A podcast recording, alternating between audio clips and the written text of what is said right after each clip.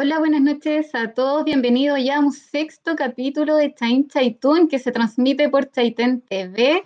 Este ya es el último capítulo, ya para nosotros el tiempo pasó muy rápido, ya nos encontramos en el sexto capítulo y ya con bastantes ideas de poder quizás hacer una segunda temporada más adelante con muchas cosas que nos quedaron pendientes por hacer, pero agradecerle a todas las personas que también pudieron participar, a las personas que nos acompañaron. Y hoy día el tema que vamos a tratar es voces territoriales feministas. Esto vamos a hablar del feminismo, más que para que se entienda un poco, eh, el feminismo no es una lucha de hombres contra mujeres, sino por el contrario, más que nada es poder hablar sobre los procesos y las reivindicaciones que a través de la historia las mujeres han llevado, muchas veces eh, procesos que han sido súper fuertes, pero la idea es buscar la igualdad, la igualdad y por, por otro lado es eh, romper un sistema de raíz que viene siendo el patriarcado. Más que nada el patriarcado es la dominación que ha generado, que se, se ha normalizado del hombre hacia la mujer en distintas índoles, eh, dimensiones de la sociedad. Estas son, por ejemplo, eh, en la política, en el trabajo, y muchas veces también se ve y se, y se lleva realmente hasta la casa. Entonces, queremos hoy día conversar de una forma eh, muy muy amigable para que llegue a una bajada igual territorial sobre muchas em, cosas que se ven cotidianamente y que quizás todos normalizamos. La idea es invitarlos a todos a comentar, a enviar saludos. Esto también igual los hombres ojalá puedan participar, no se sienten excluidos para nada. La idea es poder escuchar a todos eh, qué opinión tenemos como sociedad y también opiniones personales también o experiencia. Em, antes de comenzar con el tema, quiero invitarlos a un video donde hay una emprendedora taitenina, eh, que ella es Lisette y Nostroza, que nos envía un mensaje.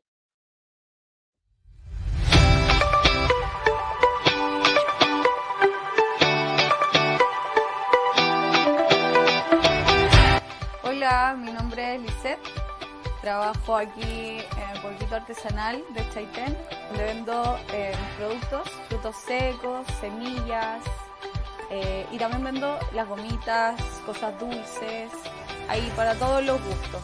Mi invitación es a que vengan a conocer, que vengan a darse una vueltita por acá, con una buena atención y que vengan, ojalá con sus frasquitos, vengan a, a buscar su, hacer sus propios mix las cantidades que quieran y para que podamos cada vez usar ojalá menos bolsitas. Así que dejo la invitación y lo esperamos aquí en el pueblito artesanal.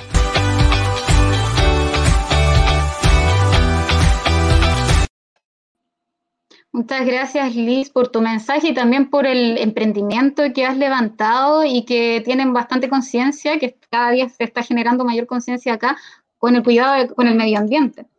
Para el tema de hoy día, para mí es muy grato tener estas dos invitadas que son chaiteninas. La idea es poder hacer esta bajada acá territorial. Por un lado tenemos a Claudia Jara Brusone, ella es poeta y, y estudió pedagogía en castellano y comunicación en la Universidad de la Frontera. Hola Claudia, ¿cómo estás? Bienvenida. Hola Pamela, Muchas gracias por la invitación. Eh, un gusto para mí poder acercarme un poco a Chaitén, eh, aquí estando yo todavía en Temuco, muy lejos y con muchas ganas de volver. Así que muchas gracias eh, también a Chaitén TV por la invitación. Gracias a ti y también tengo a Catherine Barria Barrientos, gestora cultural y también es parte del equipo de Procultura y también se encuentra acá en Chaitén, así que se encuentra en Chaitén haciendo hartas actividades, así que hola Katy, ¿cómo estás? Hola, bien, muchas gracias. Bueno, me pliego a las palabras de Claudia, gracias por la invitación. Eh, un honor estar junto a ustedes, eh, ya compartíamos otros espacios juntas y, bueno, vamos a ver qué sale de, esta experiencia. Eh, sin duda vamos a tener un grato momento. Sí, la idea es que podamos tener una conversación muy amena, que, podamos relajarnos, poder conversar sobre temas cotidianos y a la vez algunas cosas quizás técnicas que podamos ir bajando para que la gente, todos podamos entender, hombres y mujeres, y, también que la gente nos pueda dejar sus comentarios, experiencias. Y para comenzar, quiero hablar una pequeña descripción. Muchos de ustedes quizás sí conocen a Claudia y sí conocen a Catherine, pero es bueno que conozcamos igual las actividades que han hecho. Eh, a qué se han desempeñado, eh, a, veces están muy activas en otros procesos. Entonces, voy a hablar un poco de Claudia Jara Brusone. Nace en Valdivia en 1986, viviendo durante su infancia y adolescencia en Chaitén, actualmente reside en Temuco. Estudia pedagogía en castellano y comunicación en la Universidad de la Frontera. En el año 2014, unos poemas suyos aparecen en la, publicación Plexo Perú, Poesía y, y Gráfica Perú-Chile participó brevemente en la editorial autogestionada Veneria Violenta, donde publica en el año 2015 eh, la, la plaquette Cartografía de la Ausencia y el año 2018 en la editorial Taxten de Temuco publica su libro De Sobe. Su último libro, Luz de Estrellas Muertas, está a la espera de publicarse. Por otro lado, tenemos a Catherine Barría, nace en Puerto Montt, vive en Chaitén desde 1993, gestora cultural de la Universidad de Chile, integra el equipo de Procultura con proyectos de áreas de desarrollo social, restauración, puesta en valor del patrimonio en las regiones de Aysén y Los Lagos investigadora del libro Patagonia Verde y coautora del libro Inventario de Inmuebles Patrimoniales de Chaitén, encargada del territorio de Patagonia Verde y directora del Museo de Sitio de Chaitén o ejecución de proyectos con Potencia Patagonia y asesora comercial de emprendimientos para proyectos SAP y Corfo. Tremendo currículum de cada una de las chiquillas acá que son ambas chaiteninas y que siempre están haciendo actividades y la hemos visto eh, en, eso y también eh, llevan una vida súper activa también en, en proceso o en activismo dentro de las áreas que quizás se desarrollan también, porque muchas de nosotros quizás dentro del trabajo, muchas nos enfocamos en el trabajo, pero no, pero muchas personas igual se abren a poder hacer trabajos colaborativos y las chicas siempre han estado dispuestas a, todos esos temas y uno de estos también es poder conversar y dialogar para que más gente pueda unirse a tomar conciencia sobre distintos temas.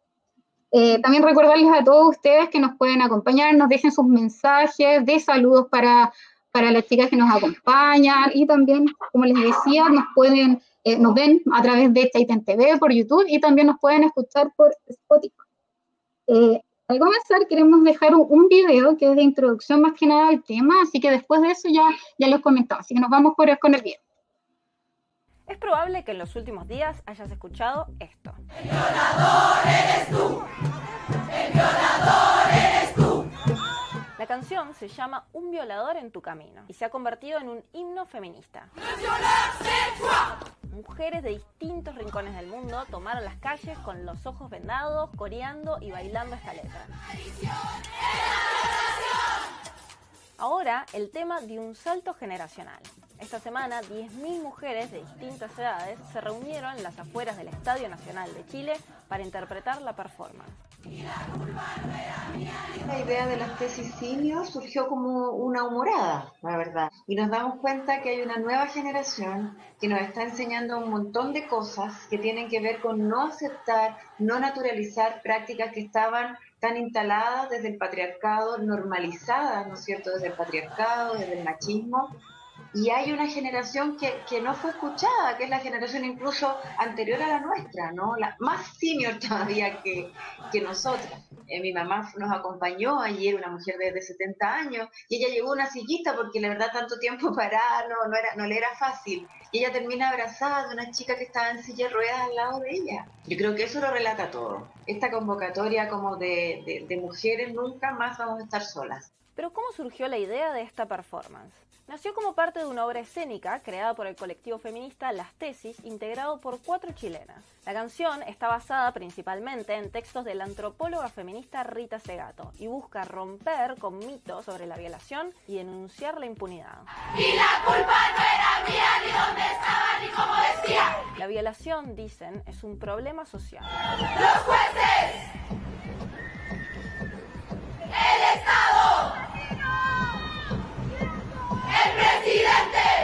De hecho, la letra incluye un fragmento menos viralizado o famoso, que es una parte literal del himno de los carabineros, la policía de Chile, y que fue incluido en la letra de forma irónica, según han contado las tesis.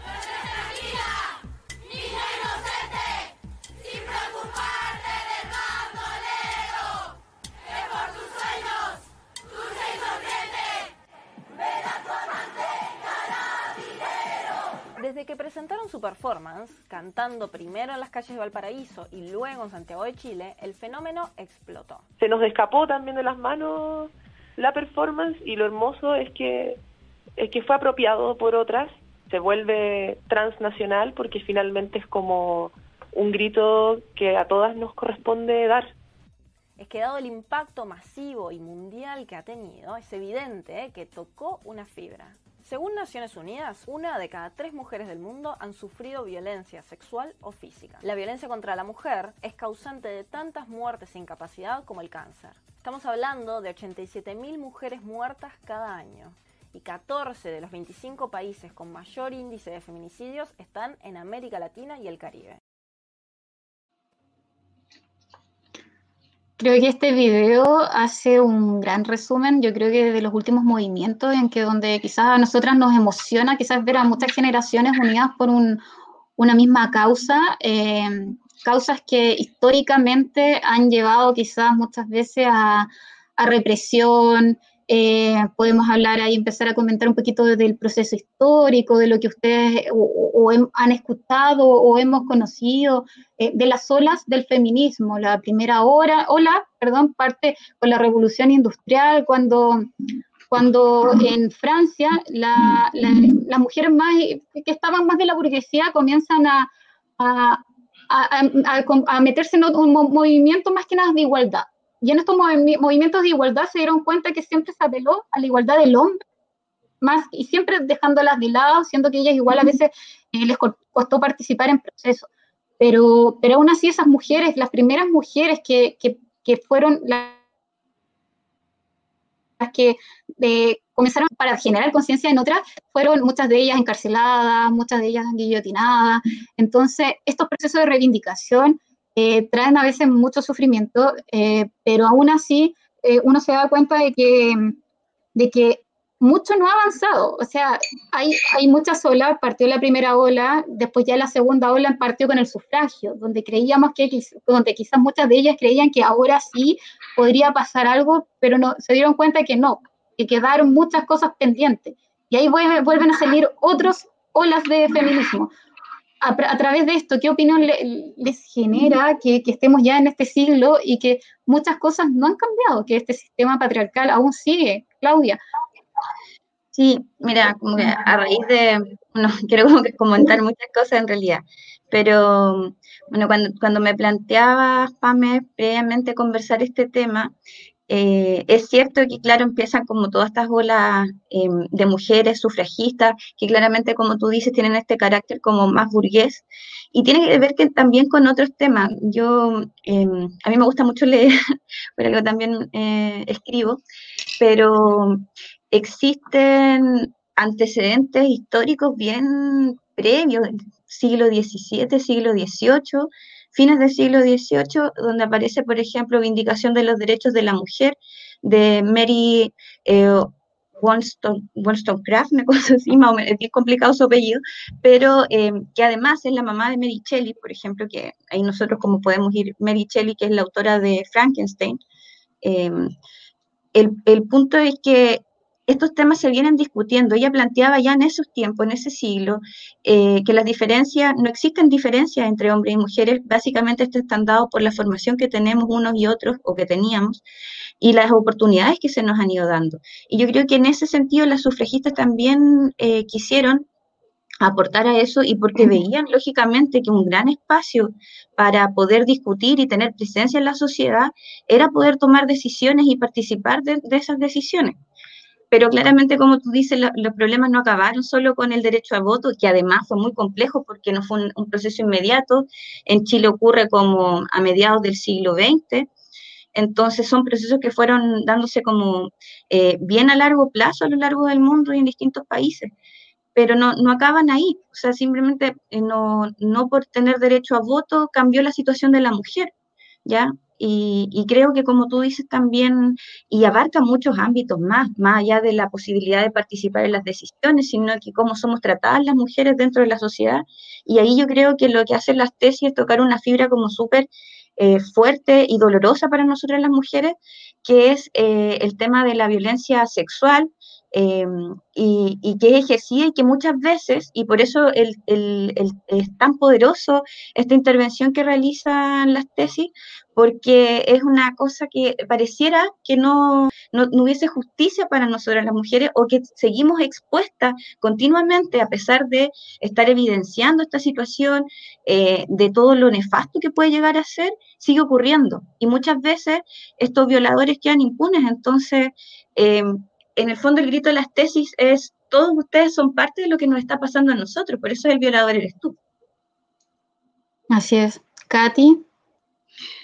Sí, em, es complejo porque también si tú vas a profundizar eh, incluso en la naturaleza humana, eh, cuando Claudia comenta que efectivamente en el siglo XVIII, eh, sí, el principio del siglo XIX comienza en Francia y efectivamente con Mary Wollstonecraft, que ella dice algo que es súper eh, actual, porque ella menciona que ella no desea que las mujeres tengan como poder sobre los hombres, sino que se trata solamente de, de ser como iguales. ¿Se entiende? Entonces, esa es una de las grandes confusiones que hoy en día se mantiene respecto del, del feminismo, que, que, no es una lucha de géneros, no es una lucha de sexos, no, no, es una lucha como entre nosotros, sino que simplemente se trata por una lucha, sí lo es, y, lo, ha existido desde mucho antes incluso que, que, la francesa en ese entonces. Se trata simplemente de la lucha por buscar eh, la igualdad entre las mujeres y hombres en tanto como seres de genérica, que somos genéricamente humanos.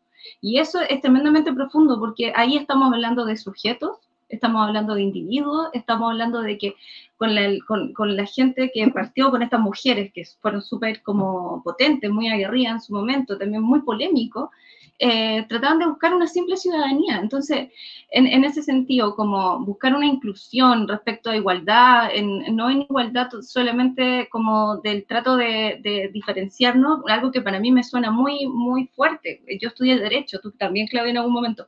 Entonces, cuando nosotros nos hacen entender qué es, cuál es la diferencia entre un sujeto y un objeto, esa, esa diferencia ya es súper potente. Un objeto puedes estar hablando de algo como inamovible, algo que no siente, algo inerte, ¿cierto? Algo totalmente diferente a lo que es la especie humana. Entonces, ¿cuál es el sentido de en algún momento habernos como tratados como objeto? Es lo que a mí me parece totalmente ofensivo. Me parece que más allá de eso, eh, creo que la vindicación que en su momento se inició por, por como a través del sufragio o, el, derecho a estudiar, sea, en, en, Chile nosotros tuvimos recién en el año 1877 más o menos las primeras personas, las primeras mujeres que lograron poder acceder a estudiar. y, y, es muy eh, paradójico que hoy en día, de hecho, como eh, a nivel mundial, los índices como de, de, administración interna, como de países, incluso eh, grandes lideresas, grandes presidentas, ministras, eh, son mujeres. Entonces, ¿cuál es el sentido de la denostación constante intelectual, física? Existe una serie de violencia. Em, y, por eso pega tan potente lo de las tesis, en definitiva, porque es transversal a la, a la, como a la humanidad, o sea, en todas partes, no existe un rincón del planeta en donde no se haya ejercido violencia contra la mujer. Eh, por lo tanto, las tesis mencionan varios puntos, porque no solamente hablan y, se proyectan como en una performance que habla sobre la violencia psicológica, la violencia sexual, también habla sobre la violencia estatal. Y eso es eh, uno de lo, de lo, que hoy en día incluso nos mantiene muy atentas y muy alertas eh, en cómo hoy en día los procesos como los que estamos viviendo en el país. Recordemos que la tesis hace esta performance eh, producto también de una intervención durante el estallido social. Por lo tanto, eh, cuando, se plantea esto como, como una lucha política, porque en definitiva el, feminismo también tiene que ver con una lucha política en contra del el sistema patriarcal, en contra del sistema que hoy en día el, capitalismo también es uno de, los sistemas que nos tiene a nosotros como con, la opresión. Por eso las tesis también hacen como esta queja Em, respecto al Estado, tiene que ver con que la serie de, vejaciones frente al género y, ha sido sistemático no solo producto de un machismo, sino que ha sido producto también por un sistema completo, eh, todo un aparataje que se ha eh, preocupado, porque lo digo que ha sido súper con, un discernimiento bastante claro de los hechos, eh, para que nosotras permanezcamos disminuidas y anuladas. Por lo tanto, eso es lo potente y eso es lo fuerte, y son procesos que, están, que se están viviendo en distintas partes del mundo. Por eso que las tesis hace eco en, en, todos los lugares y eso a mí me parece increíble.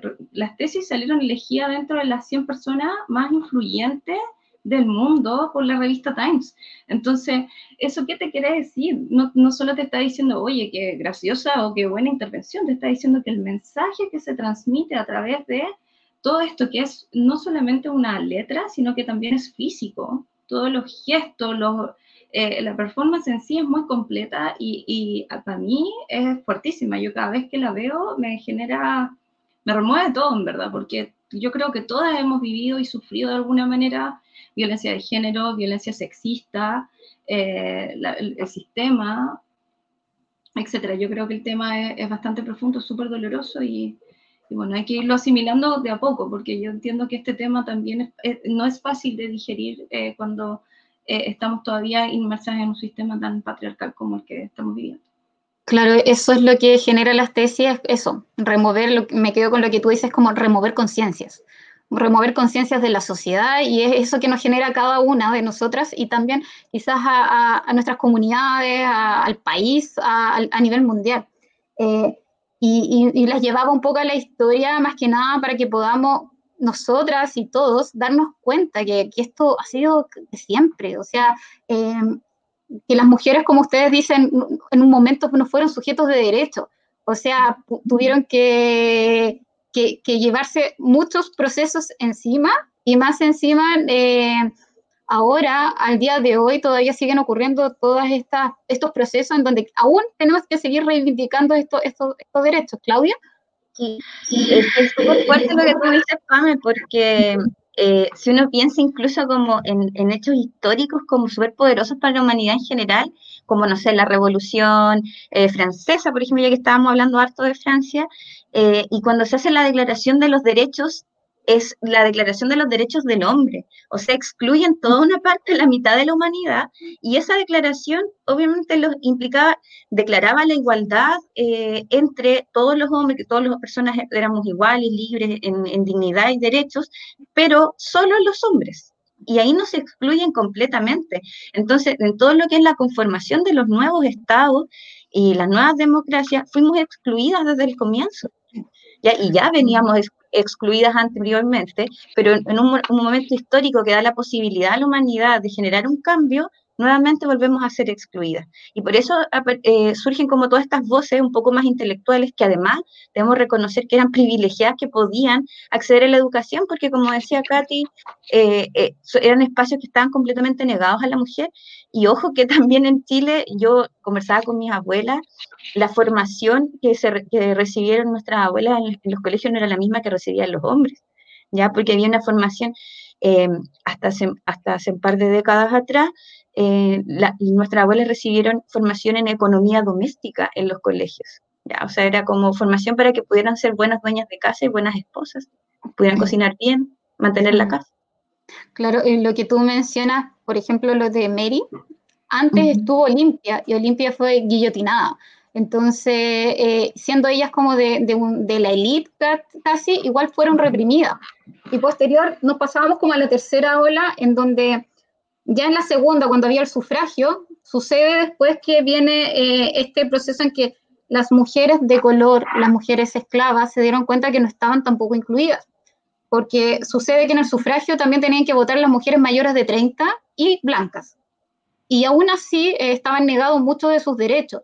Y, ahí aparece también eh, una esclavista que también saca la voz por, por las mujeres. Después aparece, se me olvida su nombre, Flora Tristán, ella es obrera. Entonces ella también dice, aparte, ser obrera y una clase social más baja y ser mujer, es más, también te discriminan y es mucho peor. Y eso también pasa el día de hoy. Muchas mujeres, eh, como podemos decir, a veces de regiones, se van a la ciudad, eh, o mujeres campesinas, les cuesta mucho más, mujeres de pueblos originarios. O sea, también volvemos a, se nos vuelven a pasar como, volvemos a pasar como lo mismo, o visto quizás de otra forma, pero también normalizamos cosas, o, más que normalizar, también nos cuesta más, Con estas condiciones que, la sociedad también coloca, o sea, o, eres de campo, o te costó llegar a una educación, y, y aún así igual, te cuesta mucho, Katy. Eh, bueno, eso sí es, completamente cierto. La, verdad es que no, se puede negar que las brechas eh, educacionales, las clases sociales marcan diferencias eh, como muy notables respecto del trato a la mujer.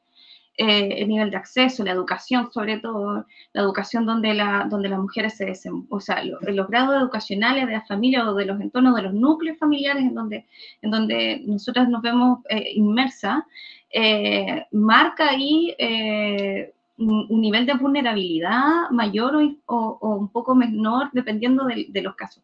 Si es efectivo, nosotros lo podemos ver en los casos como de zonas rurales en donde el machismo también es muy, es muy eh, como notorio, como que creo que de hecho estos procesos en donde se ha tratado de, hablar del feminismo o, de ir como incrustando estos temas como de una manera incómoda incluso, porque para no todos es, sencillo tratarlo, eh, no todos lo aceptan, no todos lo asimilan.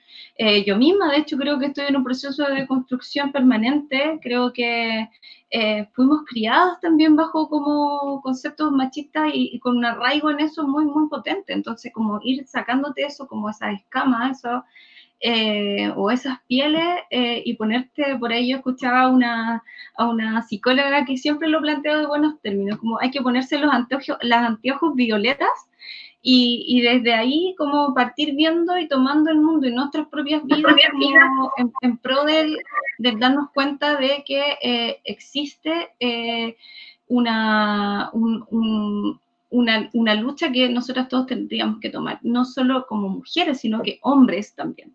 Eh, en el caso como del, del, territorio, si nosotros lo, aterrizamos un poco y bajamos como estos temas a lo que pasa acá. Eh, no, solo como en la provincia de Palena, no solo como en Patagonia Verde, sino que también en, el sur de Chile, vuelvo a hablar, como en el campo. Em, yo creo que Chile se formó como una, en una cultura que es como, em, podríamos decirlo, bastante del, del guaso, ¿cierto? Esto, esto que tiene que ver como con... ¿Cuánto éxito tuvo la, esta novela del, del Señor de la Querencia? Muchísimo. ¿Cuál era el trato que se le daban a las mujeres? A las era, una, era una teleserie súper violenta. Súper violenta. Pero también te da como luces de ver cómo va cambiando la sociedad, porque yo creo que ahora, sobre todo con estos nuevos temas, eh, probablemente eh, no, no, no, tomarían, no elegirían esa temática o esa teleserie, sería como mucho más criticada. O avalar esas conductas sería completamente rechazado y criticado pero, pero eso te da como también un reflejo efectivo de cómo era en ese entonces. Que, que nos hace tantos años atrás. Que nos hace tantos mm. años atrás y hay mucho que se sigue replicando. Yo siempre he considerado... O se vive, como decíamos muchas veces, en el campo, en sectores rurales, que es como... El, más que el respeto, la sumisión. Es la sumisión. Es súper fuerte a nivel de prensa cuando uno lee, por ejemplo, eh, todos los casos de, de agresiones Em, y violencia de género que viven las mujeres en el sur, son, los casos más violentos provienen del sur, de Chiloé, la Patagonia, los casos, bueno, tenemos el, el caso de Navila Rifo, por ejemplo, que, es como que también es un caso, y, y, el trato que se le dio a Navidad en, eso, en ese tiempo también, o sea, fue una cuestión muy violenta, o sea, violento lo que vivió, tremendamente atroz, pero también el trato que le dio el sistema judicial, que le dio la prensa y eh, la opinión pública también, eh, finalmente fue como eh, victimizada muchas veces.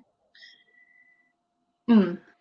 Sí, el, y eso es súper potente porque en comunidades que son pequeñas como las nuestras, em, la comunidad puede ser muy nociva. Yo creo que ahí, y ahí vamos a entrar directo a otro tema que es la sororidad.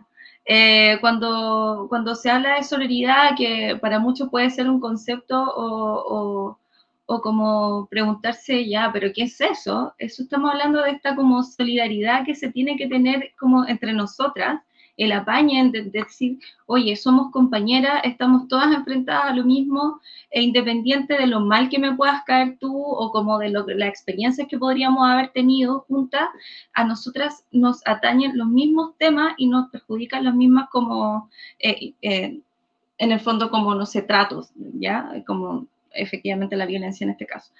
Pero cuando... Y la violencia psicológica, psicológica que muchas veces se da en los pololeos, en las parejas, y cómo yo sé que a muchas, o puede costar salir de eso, y cómo a veces entre amigas puedes ayudar, pero muchas veces igual se necesita una ayuda un poco más profesional en ese sentido, porque a muchas cuesta salir, les cuesta salir sobre, sobre esos temas o cuesta hablarlo. A veces les cuesta hablarlos en la familia, eh, entonces, va en eso, en la sororidad entre mujeres, especialmente en, estos temas que son súper sensibles y de violencia física y psicológica. Es que no ser castigador con esas miradas también, ¿ah? porque eh, muchas veces son como demasiado exigentes con, con las mujeres que, han sufrido, yo creo que aquí las tres en algún momento hemos sufrido eh, violencia psicológica que está muy normalizada también dentro de los pololeos, ahora como que uno tiene otros resguardos, otras formas de comunicarse, establecer otros... Está más atenta igual, yo creo. Y, y, porque se ha visibilizado también. Pero, pero yo no lo veo ajeno ni hace tanto tiempo atrás. Probablemente muchos hemos tenido también una amiga que lo ha vivido, eh, conocemos un caso muy cercano. Entonces, eh, eh, es un tema complejo, hay que dar espacio para que las personas sientan el, momento para, comunicarlo, para decirlo y apoyar.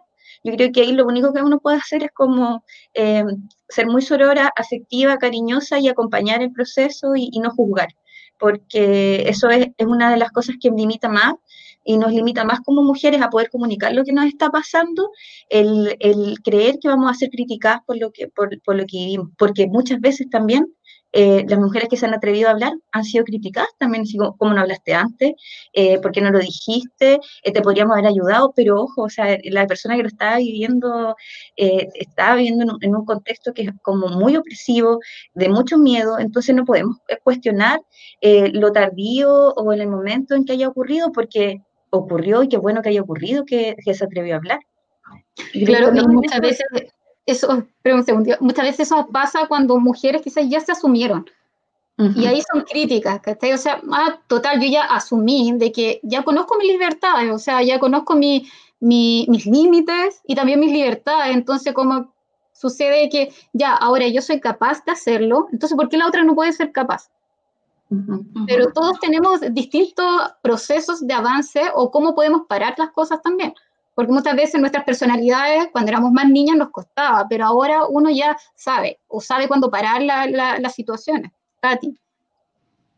Sí, yo, yo quiero como puntualizar y volver a recalcarlo, que la, la, performance de las tesis me parece que de verdad es genial, porque en el fondo cuando hay, una parte de la canción en donde dice, y la culpa no era mía, ni dónde estaba, ni cómo vestía, eso apunta directamente como a, decir, oye, no tienes que ser prejuicioso, o sea, como, oye, atento con lo que, cómo se ve la situación y cómo se ven las cosas. O sea, aquí lo que, lo que hay que tener como eh, mucha atención es que una persona que está viviendo violencia, o que pasó por un, como por un proceso eh, violento o, de abuso, ¿cierto? Que son procesos que son tremendamente dramáticos y fuertes, traumantes para una, una mujer. O sea, la, la tasa de, de, femicidios que existen, de feminicidios que existen hoy en día es altísima, es altísima. Y no solo en Chile, sino que como que en, en, en, en el, el mundo.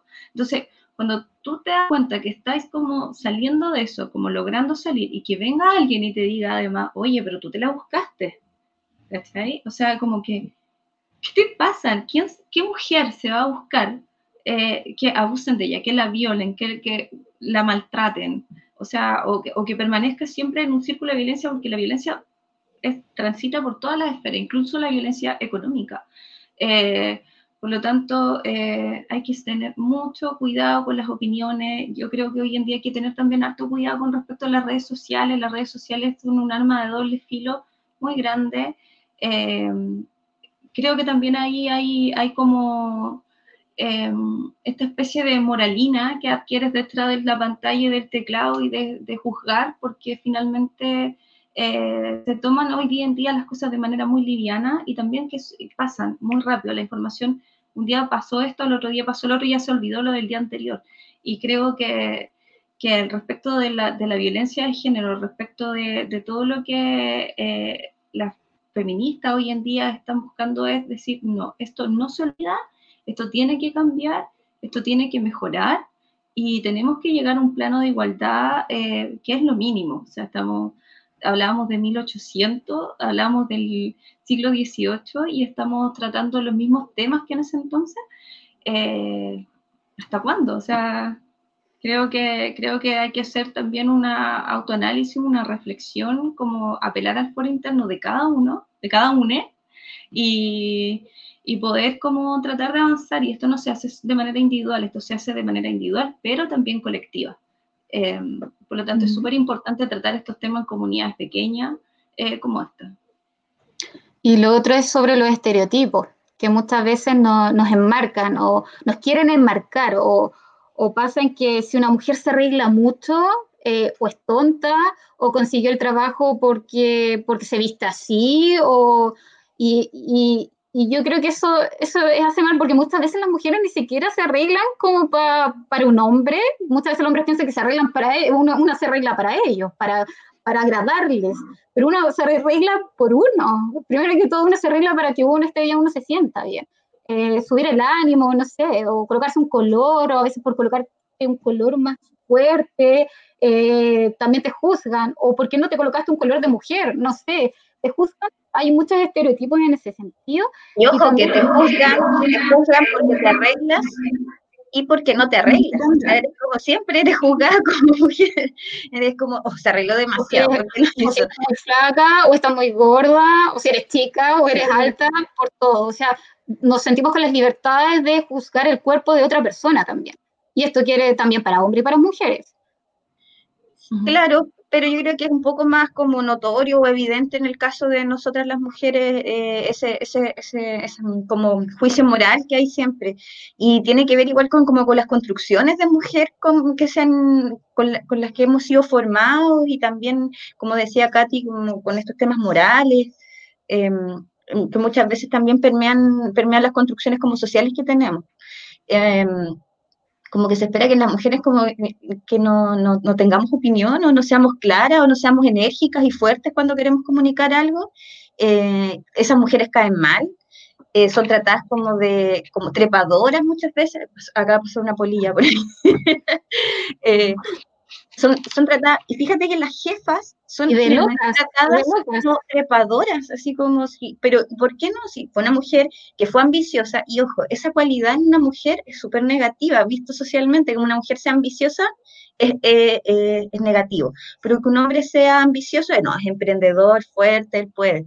En el ámbito del trabajo, especialmente sucede eso, cuando una mujer es empoderada, es loca, porque está opinando eso en una reunión, y lo colocan al tiro el pie encima, o sea, es como ubícate. En cambio, el hombre, como tú dices, claro, el hombre el que tiene la opinión, el que hay que hacerle caso, y eso es otra, otra cosa que eh, sucede que mucho en el trabajo, las mujeres pueden hacer muchas cosas en, en el área, pero ¿quién va y presenta el trabajo?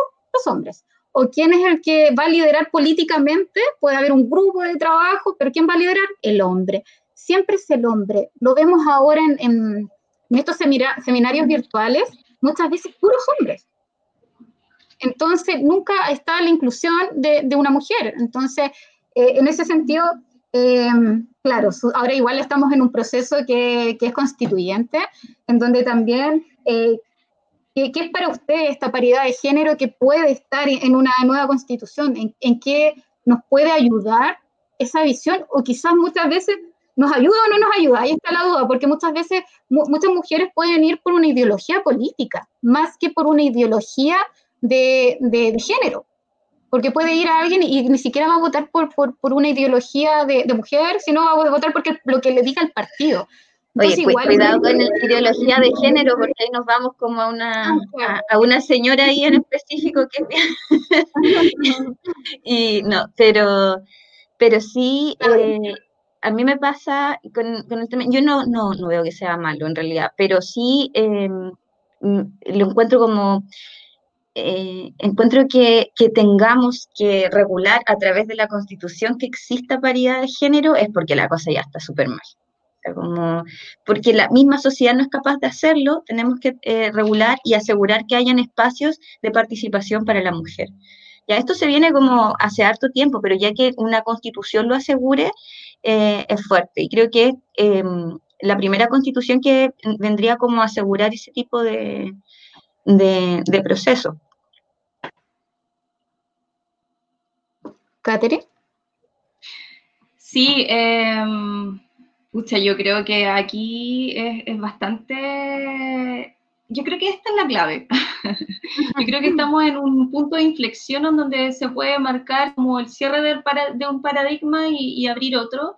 Eh, y este otro que se abra tiene que ser como memorable. O sea, estamos eh, en un pie derecho súper bueno porque, eh, bueno, hasta yo, participé incluso de un comando que se armó a nivel local de, por el apruebo, precisamente por todas estas cosas. O sea, yo creo que la exclusión de las mujeres de un pacto social como lo es una constitución, porque dejemos bien claro qué es lo que es una constitución, ¿cierto? Que es esta carta magna, la carta fundamental, eh, la cúspide de la pirámide, como decía Kelsen, eh, respecto del aspecto legislativo, pero más allá de eso, que puede ser como muy, eh, muy jurídico, eh, hay que entenderlo, a mí me gusta verlo y entenderlo como el pacto social que es. Y en ese sentido, también estos también se, se vienen marcando como dentro de un marco latinoamericano que se viene desarrollando también desde más o menos 1985, en donde se viene como un proceso de nuevo constitucionalismo en Latinoamérica. Y, los procesos, ¿cierto?, de, eh, de, constitucional que se han llevado ahí en países como Brasil, como Ecuador, Argentina, Bolivia, eh, en donde se toman medidas eh, positivas respecto de la legislación que se, se, se, va a implementar, en este caso en Chile, pero que en esos países ya, ya lo hicieron, tiene que ver con la mucha participación femenina, en donde no puedes excluir en este caso al 51% de la población de ese pacto social. Eh, por eso, en, este caso, eh, eh, eso, eso es lo que yo digo que cuando, cuando se habla de una violencia del Estado, estamos hablando que el Estado se preocupa de que en las antiguas como constituciones solo se hayan redactado por hombres. Entonces, ¿de qué manera se va a generar eh, una, regulación de, nuestra sociedad en base a ver esto con identidad, como con, una perspectiva de género? Eh, si solo la escriben hombres. Entonces, es ahí la importancia, y ahí radica, yo creo, la importancia de que la convención haya sido eh, constituyente y no mixta, porque tenemos la posibilidad de tener eh, paridad, porque tenemos la posibilidad de elegir a nuestras constituyentes, eh, en cuales tienes que estar muy atentas también a todo el proceso, porque esto no se trata solamente de decir, eh, vamos a poner como igualdad ante la ley entre hombres y mujeres. de hecho, son, de hecho, creo que ese es uno de los mínimos y de los pisos que debe tener esta nueva constitución atentos ahí, porque también van a ser 155 delegados los que van a tener que participar de este, de este proceso y, y, ahí tenemos que también estar muy atentos a quién, quiénes nos van a representar. Ahora, respecto de, de eh, aquellas mujeres que prefieren votar eh, leyes o, o, aquellas diputadas y senadores que están en el poder legislativo y que prefieren votar por como una doctrina, eh, por un partido político, por tendencias que son como en este caso los más conservadores, que han, han retrasado muchísimo nuestros derechos como mujeres. Eh, yo creo que son como, yo como la Natalia Valdebenito, la abrazo, la abrazo, la abrazo eh, y te apoyo, amiga, porque de verdad en algún momento te vas a dar cuenta de todo esto que está pasando. Eh, y aunque suene muy irónico, creo que es lo que hay que hacer también, porque son mujeres tal vez que no están tan empoderadas, son mujeres que tal vez no, no, no quieren salir como eh, abrirse a que efectivamente esto pasa y prefieren estar siempre como, no sé si lo prefieren, pero es muy, es, muy duro también eh, eso, ese como mundo y ese ambiente. Es mucha la presión. Por lo tanto, ahí también hay que ser siempre muy empática. Em, respecto de, respecto de la constitución, bueno, ahí podríamos hablar largo y tendido de cómo podríamos nosotros asegurar un, piso mínimo respecto de, cómo asegurar derechos, derechos eh, sociales que estén como en pro de, resguardar los derechos de la mujer. Eh, Laborales, tenemos... o sea, creo que podríamos partir por la corresponsabilidad de las labores domésticas, por ejemplo. ¿ya? O sea, yo creo que si hablamos de derechos laborales, eh, en cual la Constitución en este momento solamente garantiza el derecho como la libertad del trabajo, más que garantizar el derecho al trabajo, perdón, eh, no asegura tampoco que nosotros podamos eh, participar de una vida laboral en equidad y en igualdad. Eh, y en eso nosotros lo podemos ver en todas las direcciones, porque si a nosotras la, sociedad nos presiona y nos pone esto que hoy en día, que gracias a Dios hoy día se, habla respecto del decidir si queremos o no ser madres, eh, la sociedad nos dice, perfecto, ustedes mujeres procrean, tengamos más chilenes, eh, pero ¿quién se hace cargo de la crianza de los hijos? o de los hijos o de las hijas es la mujer solamente. No existe como en este país eh, un concepto de corresponsabilidad doméstica, un concepto de responsabilidad del cuidado de los niños, en donde podamos decir, es de analizar el postnatal. El postnatal se le da solo a la mujer, no se le da al hombre en igualdad de condiciones. Eh, siendo que hoy en día los padres también buscan ser, estar mucho más presentes de la vida de los hijos, de las hijas, al igual que la mujer. Entonces yo siento que a nivel legislativo eh, el mundo en sí está sucediendo de una manera mucho más dinámica y mucho más rápida y es algo que nosotros tenemos muy entrampado, digamos, eh, por nuestro marco legal, eh, que sí está estancado. Nosotros hablamos también, por ejemplo, del derecho de propiedad de la mujer, el derecho que hoy en día, si bien es cierto, no es algo que se regula a través de la Constitución, pero sí el orgánico, sí en, en, el Código Civil, por ejemplo, estamos hablando de un código que se hizo en el 1800. Por lo tanto, eh, ¿de qué manera hoy en día podemos tratar estos temas, estos puntos, como con un mínimo de flexibilidad también, o de garantizar de que efectivamente en la práctica, en la vida real, esto se va a cumplir? Esto se va, se, se va a garantizar y quién va a velar por esto, porque tenemos una institucionalidad también muy débil al respecto. Em, por lo tanto, eh, creo que hay que estar muy atento a todo el proceso constituyente, no solo de lo que ya se logró, que es la paridad, sino que de quiénes van a ser nuestras representantes o nuestros representantes que están muy también pendientes de que tiene que ser una constitución con eh, esta visión de género, en este caso. Claudia, creo que Creo que Katy nos ha dejado cortas con el tema. Es un tema que, parece que te apasiona, Katy.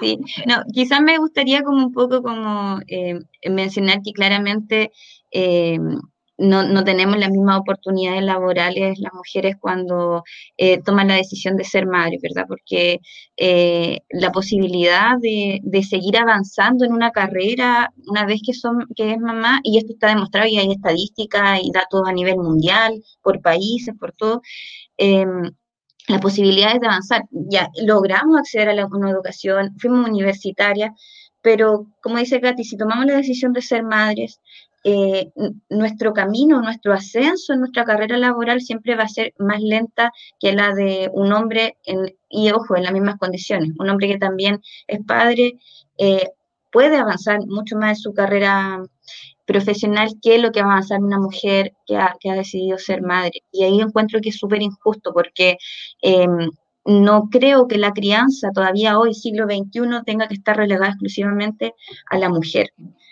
Y, ahí viene otro de, los temas que trataban igual la primera feminista, ¿cierto? Que era el tema de, poder decidir si somos madre, incluso habían unas que lisa y llanamente proponían eh, renegar de las maternidades porque era tan fuerte el peso de las maternidades sobre las mujeres que le impedían avanzar. Yo no estoy de acuerdo con eso, claramente creo que tenemos la posibilidad de elegir hacerlo y podemos también eh, eh, seguir avanzando. En algún momento tuve dentro de, mis etapas de feminismo, porque uno va pasando como por distintas etapas, o, tienes todo el derecho a ir cambiando también, tenía una postura como bien cerrada al tema, pero, pero creo que, con esas cosas, con, el tema de la maternidad es algo como muy personal, hay que acompañar, hay que, hay que estar, o sea, como, como amigas también, muchas veces yo he sido como muy irresponsable como, como amiga con mis amigas que han sido madres, y, y, como dice Katy, no es un tema como solo de ellas, sino que como sociedad también tenemos que acompañar a las mujeres madres. Y muchas de ellas van quedando solas también, y la sociedad a veces, si son mamás adolescentes, las juzga, eh, no las apoya, económicamente se les viene muy cuesta arriba muchos procesos. Eh, no quiero cortar porque está súper interesante, de hecho, eh, uno de los temas que íbamos a tratar en el segundo bloque era la violencia, y no sé si nos damos cuenta que nos fuimos directamente a ese tema.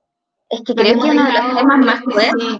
y es uno de los más fuertes, y yo creo que, mm, que, que, es el que realmente nos tiene como, podemos estar divididas muchas veces en algunas situaciones, pero cuando está la violencia, donde hay femicidio, yo creo que ahí es cuando ya despertamos, decimos, no, aquí estamos todas juntas y, y fue como el primer tema. Para no cortarles, quiero dejar algunos saluditos antes que por acá tenemos a Mauricio Díaz, dice, saludos a Claudia Jara desde Temuco. Por acá tenemos a Gloria González, nos dices, cariños Pamela, qué, alegría verte y a esas tremendas mujeres contigo. Felicitaciones por esta iniciativa tan necesaria.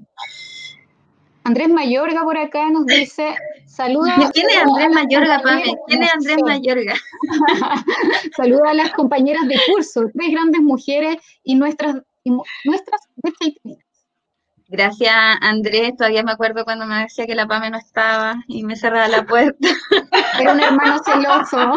Era un hermano celoso. Amiga, se nos cayó la Claudia, parece. ¿Se nos cayó la Claudia? Sí. Se nos cayó la Claudia, creo. Sí, mira, para seguir, para seguir igual, Katy está como para hablar, seguir con el proceso constituyente, esta representatividad también de la mujer, no solamente como mujer biológica, también una representatividad más que nada por orientación sexual, o sea, si yo me siento mujer y que biológicamente no lo soy, y, por identidad también de género. Entonces, también tiene que haber una representatividad así, porque no, no necesariamente la, la biológica, sino la, la, orientación, o sea, si yo me siento eh, mujer o no. Sí, y en ese sentido también, ojo, que más allá de la identidad de, de, género eh, biológica o, eh, también es súper importante que, se considere como en toda la diversidad que, que entre las mujeres. También hay que considerar que existen mujeres que, son súper potentes y que son súper empoderadas, que también son de pueblo originario. O sea, todas estas voces tienen que ser escuchadas porque es hoy en día lo que conforma nuestra sociedad. Eh, así que por eso digo que la, importancia de cómo nosotros nos comprometemos, cómo nosotros nos involucramos en este proceso es clave para poder eh, manejar un piso mínimo de derechos que para mí hoy en día ya eh, creo que hay que dejar de tratarlos como simples derechos sociales, son derechos fundamentales, son derechos humanos.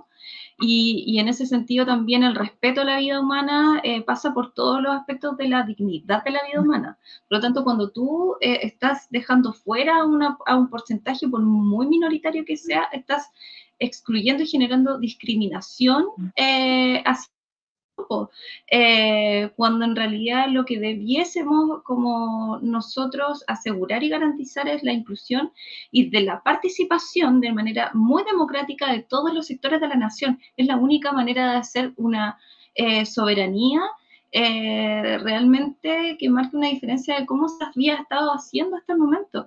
Em, hubieron entre el año 90, más o menos hasta el 2018, alrededor de 15 reformas de, eh, constitucionales, o sea, se ingresaron alrededor de 15 reformas constitucionales en materia de género, de las cuales solo una en el año, me parece que 99, eh, se logró aprobar y que fue que en el artículo primero eh, dejara de decir que los hombres nacen libres en igualdad y derechos. Y se cambió recién en el año 99 de que los hombres y las, o sea, perdón, que las personas nacen iguales en igualdad y derechos. Eh, de ahí lo garantiza perfectamente en el artículo 19, donde dice las mujeres y los hombres, etc. Pero es lo único que se logró avanzar entre el año 90 y el 2018. Entonces, cuando estamos hablando de dignidad, que es lo que hoy día nos tiene en, este proceso de, entre comillas, a mí no me gusta decirlo estallido social, pero, pero en el fondo es, lo que estamos viviendo. Eh, cuando hablamos de, de, pedir, de pedir esta revuelta, claro, cuando pedimos eh, dignidad, estamos hablando de que la dignidad tiene que circular en todas las direcciones.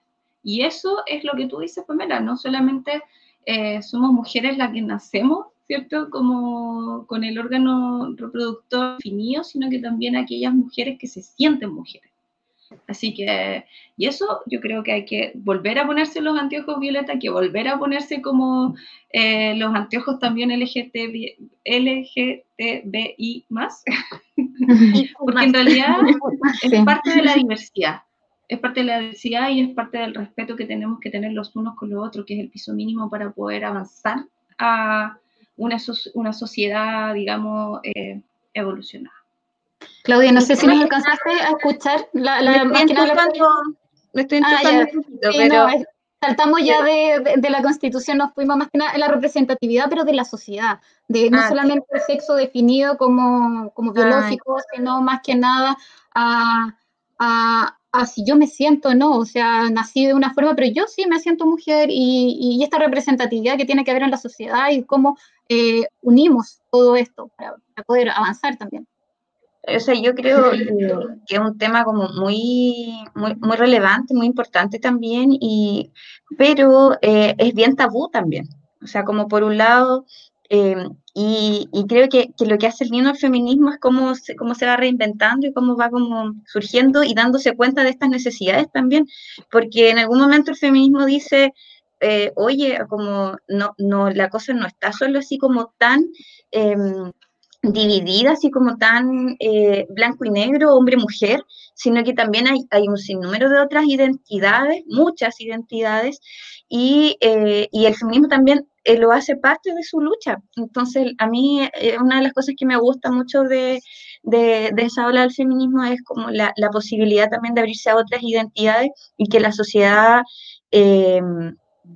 también las vaya reconociendo pero muchas veces no son aceptados por la sociedad. Entonces, em, me parece como un poco complejo. Como aquí no soy como tan, eh, yo no soy tan, o sea, la, la, encuentro que la Gati es como bien optimista con el tema, a mí me cuesta un poco más como creer y confiar. Ya eh, me gustaría, obviamente, que, que, esta sociedad fuera como mucho más justa y abierta y todo, pero, pero creo que en la práctica nuestra sociedad no está respondiendo bien a estos procesos, Em, tenemos que estar continuamente legislando para que no ocurran porque, eh, porque ocurren. ¿Ya? O sea, porque tenemos una, una, violencia contra identidades disidentes que no son parte de las normas y, y, hay que legislar y hay que, hay que prohibir, hay que eh, comenzar campañas, ¿verdad? Porque la gente sola no lo hace. Entonces, como como me parece, me parece bien complejo el tema, me parece que em, tenemos todavía muchos temas pendientes ahí, como si quedan muchos temas pendientes en tema de equidad de género, eh, en, muchos espacios. Eh, creo que ahí con las identidades no, no binarias también tenemos como un tema mucho más grande todavía que trabajar, y ahí yo creo que las escuelas, las familias son súper importantes lo que pasa como en esos espacios eh, como eh, no tan macropolíticos, sino que como que pasa en nuestras micropolíticas, nuestras familias, nuestros contactos con amigos, cómo estamos comunicando lo que, lo que creemos y lo que pensamos. Y, hay, que, hay que hablarlo, porque es la única forma de ir como, como abriendo estos espacios como conversándolo, eh, dándonos el tiempo también a veces de tener paciencia y no enojarnos cuando tenemos, hay, gente que tiene opiniones distintas a las nuestras, porque en el fondo también tenemos que como ir esparciendo estas otras miradas. Dentro de quizás estamos en una sociedad que quizás nos cuesta ser empáticos. y, eso, el, de no ser empático, no solamente a veces con este tema, que es súper sensible, cómo podemos afectar psicológicamente a un niño que, está realmente eh, quizás con esta, está recién conociéndose, entonces, como, como tú dices, en los colegios, el, cuidado el, que hay que tener con los, padres también en, su casa, estar atentos en cómo ya los apoyarlos más que nada, y como tú dices, dentro del amor hay que, hay que dejar que cada uno se, se descubra más que imponerle algo, ya, ya la sociedad te impone algo, y en, esto, mm, en estas áreas más pequeñas, familiares, colegios, eh, cómo nos afectan, eh, y especialmente a, los niños, yo creo que va, va en eso. Por ahí, Katy, Claudia. Yo comparto con la Claudia respecto, o sea, no es que yo sea optimista, creo que, y, bueno, y tal vez sí, yo creo que también hay, que mantener la temple, en la temple en alto, ¿no?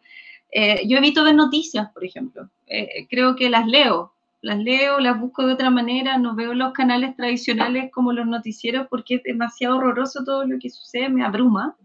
Eh, profundamente. Y, ante todo eso, eh, yo creo que hay que tener una actitud, sí, positiva, en el fondo, como ser proactivo, quizás, quizás más activista incluso respecto mm. de estos temas. Yo creo que es algo que a mí me falta eh, hacer, pero creo que también es parte de mi proceso de construcción, en, donde, en donde realmente podamos tomar el toro por las astas y decir, ya, esto no solamente es discurso, esto es práctica eh, esto es desde, desde adentro hacia afuera, porque si estamos tratando de hacer mejoras respecto o, planteamos de que esto a nivel educacional, yo creo que la educación en Chile tiene que estar como muy eh, alineada también con todos estos temas, porque en el fondo bien tú lo decías, Pamela, hay como, hay discriminación, hay mucho bullying en los colegios, bueno, la clave de saber perfecto, ella está, está, trabaja, ella está en el aula, eh, de una manera mucho más directa que nosotros. En este caso yo lo vi como desde el aspecto maternal, como mi hija en el colegio, Ronaldo apoderado y como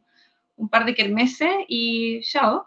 Eh, claro, es que, es distinta la percepción, pero aún así eh, no estamos para nada alejados de, de, eso. Sí, sí, nuestro país es reactivo. Tenemos muchas leyes que tienen nombres de personas porque, esa, porque a esas personas les pasaron cosas. Entonces, y evidentemente son situaciones que han golpeado muchísimo al país y que nadie más quiere volver a repetir. Eh, la ley Samudio, por ejemplo, se me viene a la cabeza. Pensaba en la misma cuando hablaba. Entonces, eso también tiene que ver, tiene que ver como con un país reactivo y no proactivo. Eh, pero por eso yo decía que, es súper importante el proceso en el que estamos, porque en definitiva es ahora donde nosotros tenemos que dejar ya lista como... Va a ser un proceso súper largo, pero en el fondo también nos pone en un, punto de inflexión en donde de verdad se puede eh, dejar de ser un país reactivo y ser un país proactivo. Eh, y es ahí donde yo mantengo como ese positivismo en el fondo, porque ya seguir llorando por la leche derramada me parece que que es un desgaste enorme. Creo que a nivel emocional, de salud mental que tenemos todos, yo creo que todos en el país hoy día con la pandemia se evidenciaron también una serie de problemáticas súper profundas. A nivel de violencia también hacia la mujer aumentó muchísimo.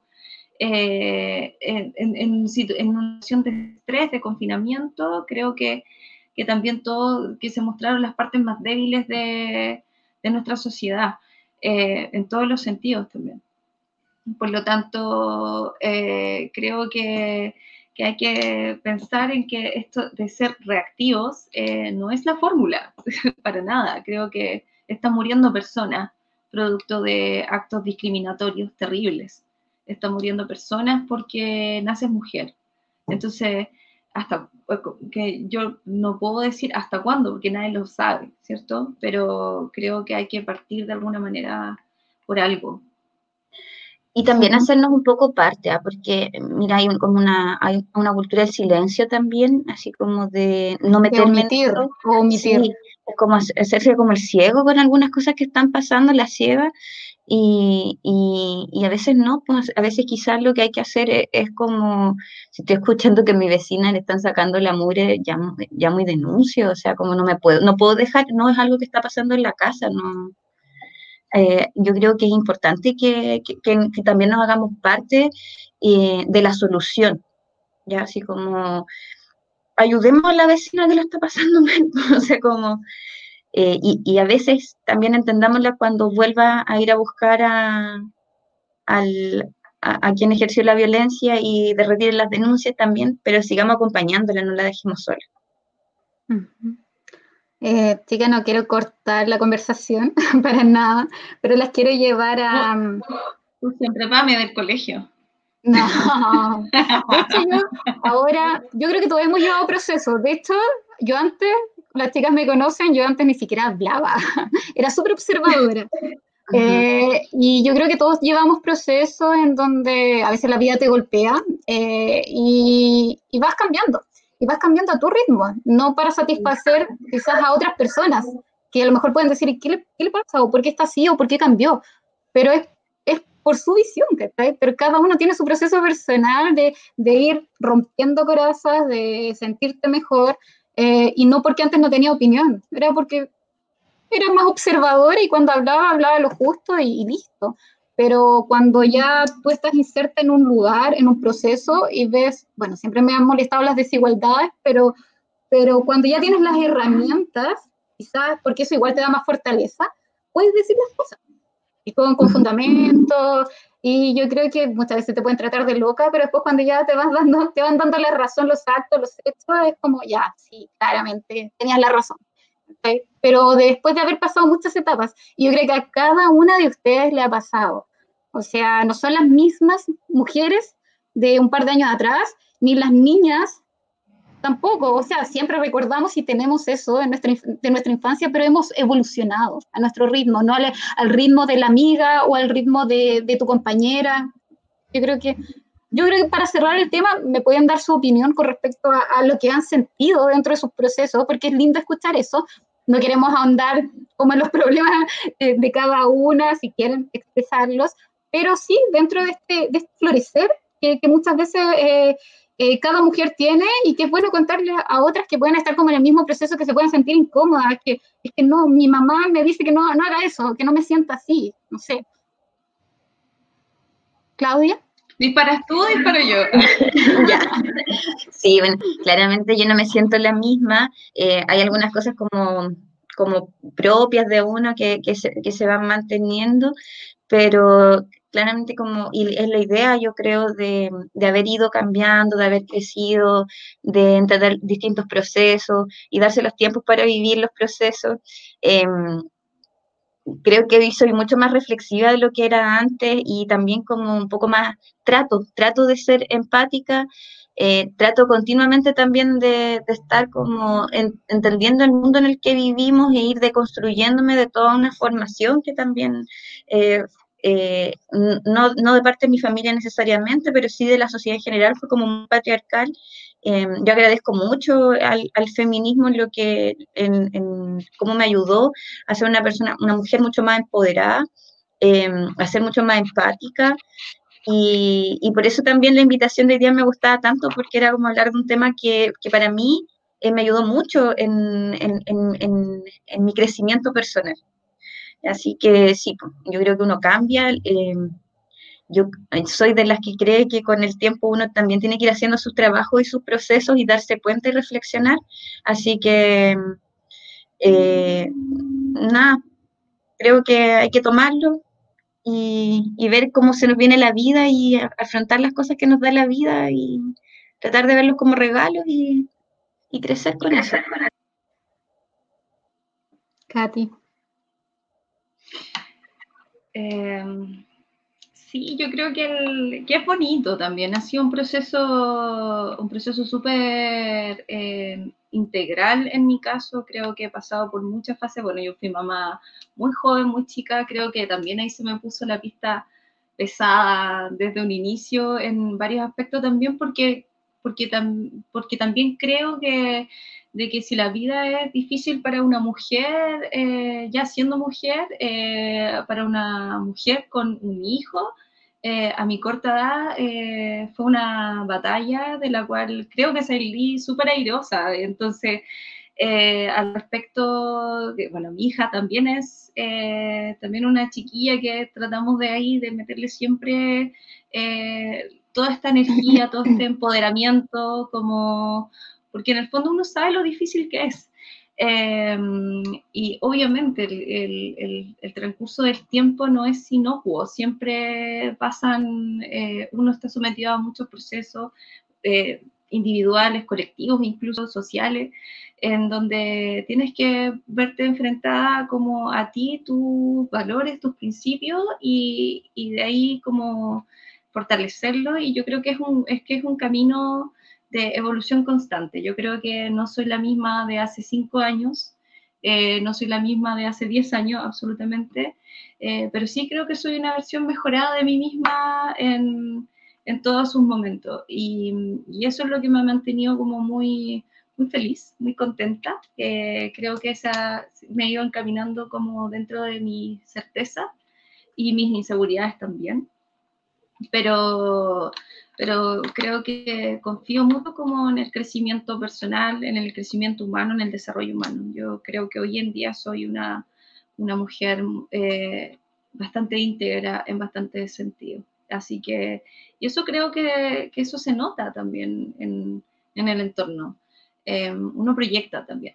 Entonces, cuando uno te miras hacia el lado y, te ves como con una compañía y con gente súper eh, variada, súper nutrida, un, un, entorno que siempre te está retroalimentando, creo que también eso es súper poderoso. Y, y, eso se agradece. Y eso parte por las mujeres que me rodean.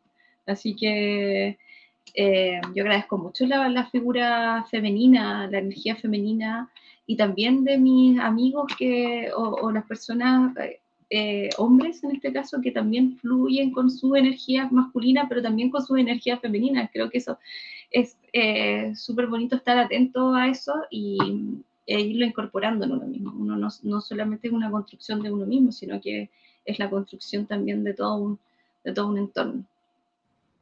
Me alegra mucho de verdad ver los procesos eh, y los cambios positivos que han tenido y, y y para seguir, tenemos por aquí algunos saludos. Dice María Isabel Flores, dice, hermosas todas. Sol Pap dice, hola chicas, buen tema, pero tan serias. Yo creo que es que partimos con temas realmente muy profundos y muy serios. Sí, eh, eran para el segundo bloque, pero, pero la idea es que esto fluya, que, que podamos ir conversando y yo creo que fue uno de los primeros temas porque realmente era, es algo que nos, nos toca a todas como de la guata, estábamos hablando igual un poco así como, como de, de, la figura que nosotros. Sí, yo creo que cualquiera, a cualquier mujer que la ponen a hablar del tema va a soltar algo, así que sí. Eh, creo que fue, de hecho aquí nos fuimos de la pauta mucho, ¿ah? porque no, nos fuimos me, me cambiaron todo. Sí, somos unas desordenadas dentro de todo. ya, pero las quiero llevar a, Betty Freeman, ella es una, escritora en que eh, en los años 60, si no me equivoco, ella escribió La insatisfacción de las mujeres. O sea, hubo un momento en que las mujeres, eh, ya llegó la tecnología, eh, le entregaron lavadora, que supuestamente los hombres querían dejar a la, mujer como conforme por, por, muchas cosas, entonces les entregaron lavadora, empezaron a aparecer las tecnologías para que la mujer se sienta cómoda en la casa. Entonces, esta, esta, escritora lo que llevó a que las mujeres puedan eh, abrir más de nuevo su conciencia y muchas mujeres empezaron a leerla y se dieron cuenta, sí, o sea, por más que tengamos todo esto, pero no, no somos libres, o sea, no, no podemos desenvolvernos. Eh, eso por un lado lo dejo en el contexto histórico, pero hay muchas mujeres escritoras que han dejado plasmado muchas cosas que nosotros eh, sí lo vivimos, pero a veces nos sentimos solas, pero cuando nos vamos a la escritura, nos vamos a leer algo, decimos sí, y hay una mujer que lo está escribiendo y nos, sentimos reflejadas. Y por eso yo quiero llevarlos ahora a que Claudia, eh, ella es poeta chaitenina y que nos pueda dejar unos poemas antes de pasar al segundo bloque. Eh, Claudia, ¿tienes algo preparado por ahí? Sí, bueno, tengo... De hecho, mi, mi nuevo libro que estoy escribiendo es como lo quise hacer un poco, si bien como no, no tomando como tan directamente este tema y haciendo como un panfleto feminista, pero sí quise tomar como ciertos referentes. Eh, yo cuando era chica, como a mi mamá le gustaba mucho leer como vanidades y cosas, entonces yo como que las leía mucho. y, eh, y crecí mucho con todas estas actrices como de Hollywood. Y y finalmente como que llegó un momento como creativo que tuve y, quise como dejar esto plasmado pero, pero viendo como este lado de, nosotros como que vemos esa mujer construida que nos presentaba la revista, pero tienen todas una carga, una historia, poco relacionado con lo que hablábamos antes, y, y terminé escribiendo como de, de hartas actrices, algunas más conocidas que otras, y este poema es como bien fuerte porque retrata como la vida de, de una actriz eh, y que es Linda Lovelace y el poema se llama Linda. Eh, mi nombre es una lanza, yo mi propio soldado romano. Dios te salve, Linda, repito en mis oraciones nocturnas, enterrando alfileres en las puntas de mis dedos como un rosario sangriento que no deja marcas. Dios te salve, Linda. Amé su jaguar y la gracia de sus modos. En la furia de las noches aprendí a amar en silencio, según la obediencia católica materna. Mi, ajuar fue de polvos blancos en los espejos, su amor a punta de pistola, la única convicción en mis acciones. Dios te salve, linda, susurro en las noches de amor. Mi nombre es una lanza, Chuck es mi soldado romano, yo peregrino en habitaciones de hoteles siguiendo el mandamiento de mi madre. La obediencia ciega y el miedo son mi pastor. Por cada hombre en la habitación, un alfiler en mis dedos. Mi marido ha vaciado mi cuerpo, los alfileres no bastan. En las noches reina el silencio. Dios te ha olvidado, linda. Mi nombre es una lanza, el porno mi soldado romano, la gente mira a través de mi garganta buscando placer y poder. Desde el deseo truncado emergen mis gritos. Soy Linda Lovelace, bendita entre todas las mujeres, bendito el fruto de mi garganta. Dios no me ha salvado. Soy el soldado romano. Mi nombre, una lanza contra la industria. Y algo como un poquito más suave. Este se llama eh, acerca de cómo contemplar el Hijo del Hombre, se lo dediqué a mi hermano Raúl, y empieza así. Los hermanos caminan descalzos por la arena, bajo las piedras viven pancoras que coleccionan en baldes, las dejan morir al sol junto a trozos de vidrios de mar, la primera inocencia ante la muerte. Siguen ahí, contando cisnes, minutos de un reloj sin cuerda, secuencia de un rollo fotográfico develado. Sin embargo, este no es un cuadro de Magritte. La madre tiñe de rojo sus labios. El padre mira fútbol por la televisión. Los hermanos vuelven del colegio. Recapitulando, esta es la familia, dos mujeres, dos hombres, sentados a la mesa un domingo. Guarda las fotografías, no olvides mi cara, no cambiará tanto. Envía mi almohada, el olor de esta no me deja dormir. Estos son los minutos del hermano. Los muebles están sucios para él. El hijo menor es ahora el único de los hijos. Su condición lo obliga a alimentar el fuego. Existen vacíos que solo se llenan con leña seca. Aquí estoy, me han crecido los huesos, se ha engrosado mi voz y no estás. Los hermanos son ahora un joven, una joven, separados por el vaivén de una barcaza que no llega a puerto, maniobras de atraque fallidas. El capitán anuncia, no llegarán. No soporto más, los números se me repiten. Ícaro es un estudiante que se lanza del cuarto piso. Estos pueden ser algunos intentos de retorno. Una hija y su padre caminando por la playa mientras el camino se bifurca.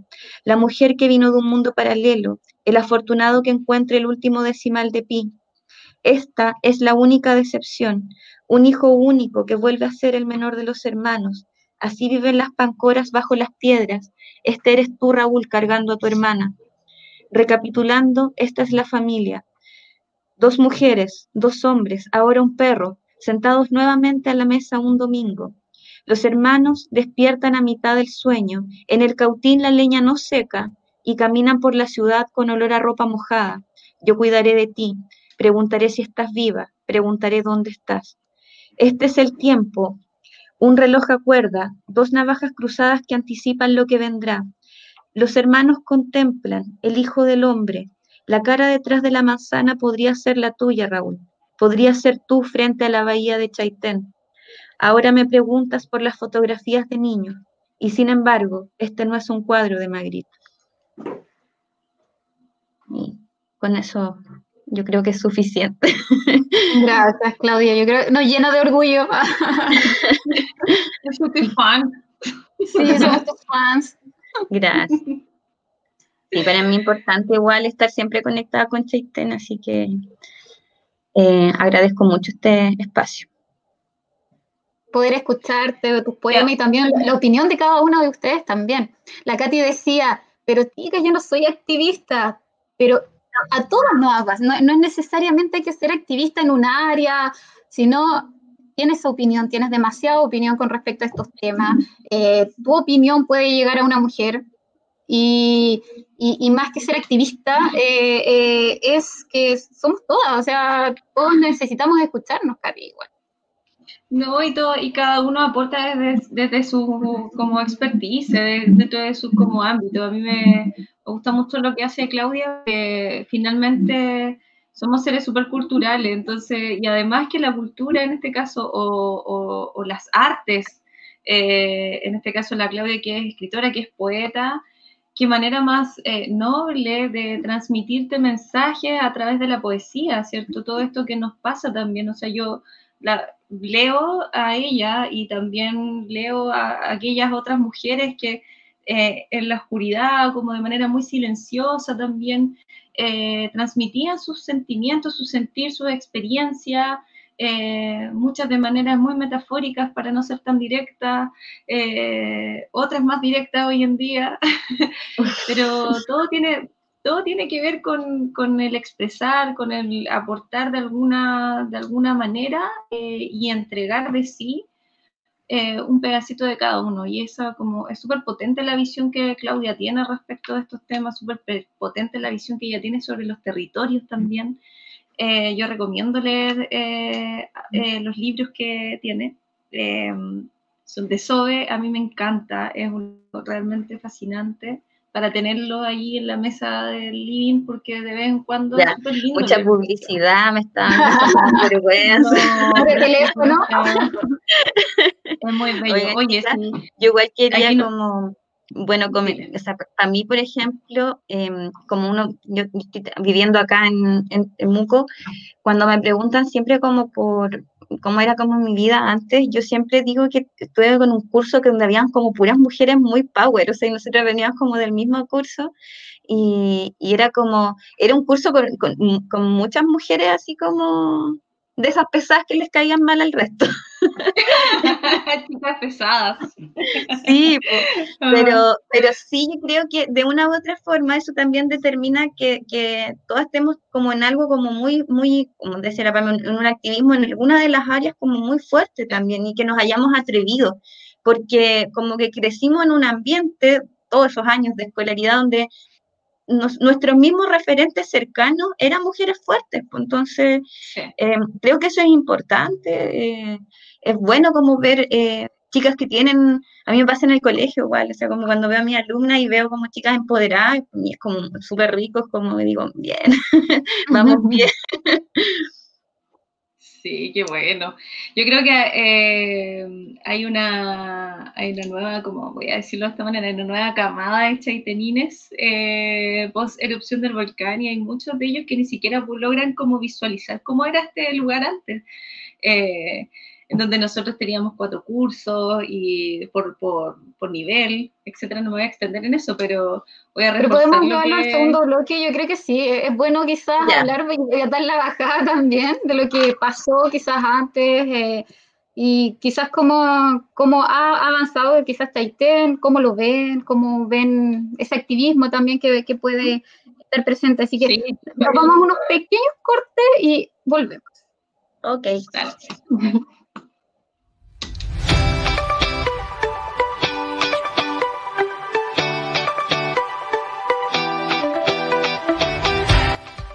mi nombre es Lisette. Trabajo aquí en el pueblito artesanal de Chaitén, donde vendo eh, productos, frutos secos, semillas eh, y también vendo las gomitas, cosas dulces, ahí para todos los gustos. Mi invitación es a que vengan a conocer, que vengan a darse una vueltita por acá, con una buena atención y que vengan, ojalá con su frasquito, vengan a buscar su hacer sus propios mix, las cantidades que quieran y para que podamos cada vez usar ojalá menos bolsitas. Así que dejo la invitación y lo esperamos aquí en el pueblito artesanal.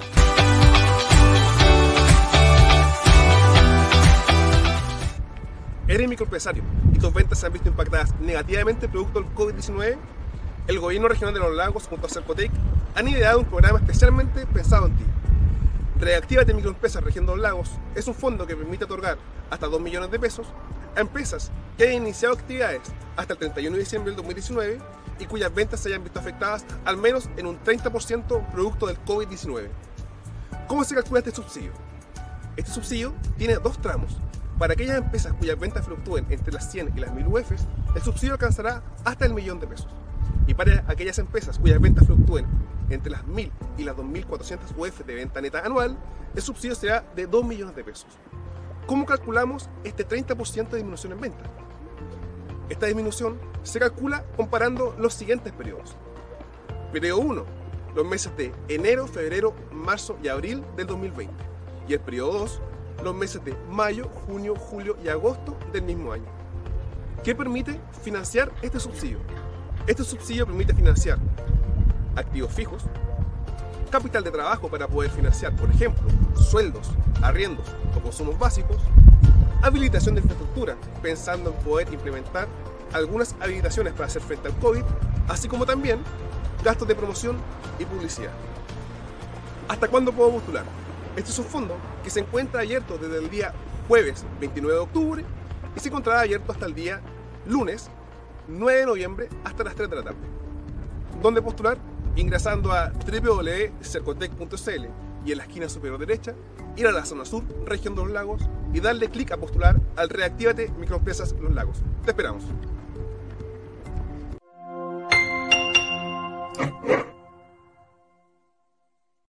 Nuestros agradecimientos a Constructora Chilín.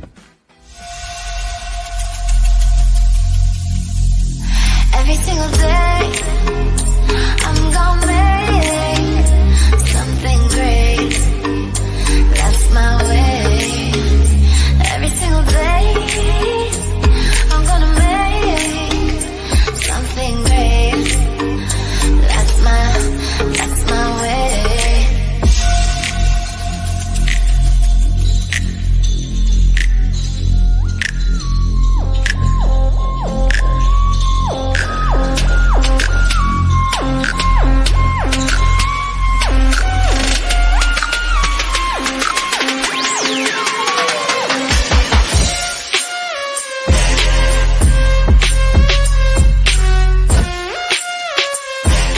Nuestros agradecimientos a Ventanas Don Teo.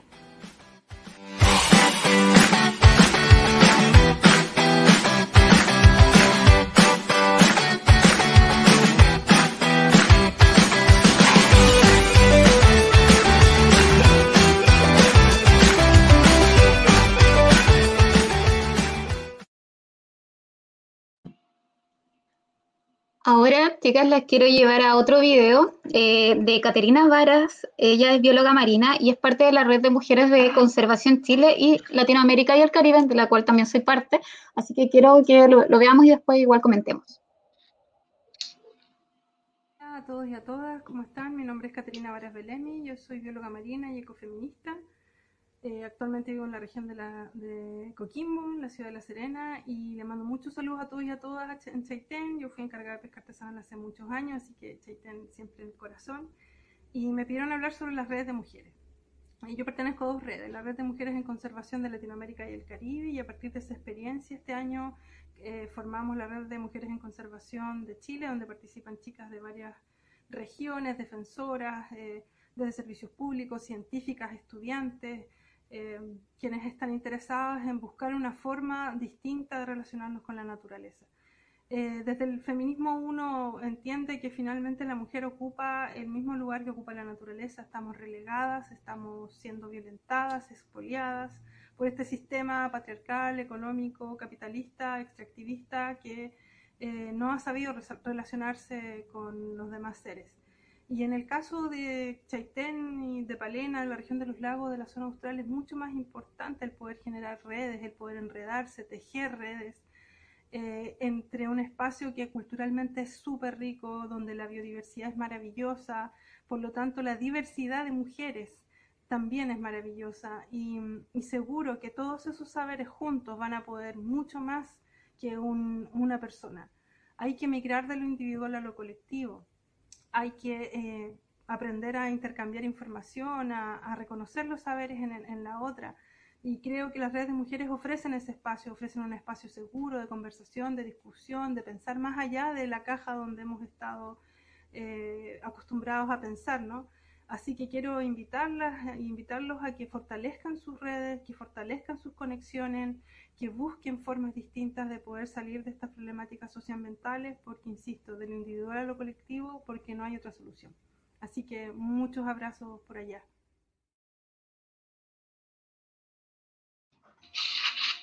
lindo mensaje nos deja Caterina. Eh, ella, claro, eh, más que nada habla de, un activismo, pero en sí es un activismo en, donde nos dice, hagamos redes. Al hacer redes podemos quizás avanzar mucho más y nos permite eh, ir logrando objetivos muchas veces. Cuando las mujeres están insertas en grupos, creo que organizamos mucho mejor las cosas, podemos ser, pensar multidisciplinariamente, quizás tenemos como esa capacidad y yo creo que es muy necesario, especialmente en estos grupos, por ejemplo, y la importancia que tienen las mujeres también en lo que es en, la, eh, en el sector del campesino, por ejemplo, cómo las mujeres también logran ser hasta custodias de semillas porque se organizan, o sea, hasta para la seguridad alimentaria, la mujer cumple un rol súper importante, o sea, porque hay una organización, más que esté como enfocada en eso, sino es por cómo la mujer se organiza, cómo la mujer eh, tiene esa capacidad de asegurar muchas cosas y pensar muchas cosas para, para lograr sus objetivos. No, no sé si lo, ven así, pero, pero estas redes yo creo que sirven mucho, no solamente en, eh, en los grupos chicos, sino a nivel nacional, cuando se están tejiendo estas redes también de organización a través de las regiones, a través de, de, la región, me, me, refiero también región sur de, de América, eh, yo creo que son bastante importantes, Claudia.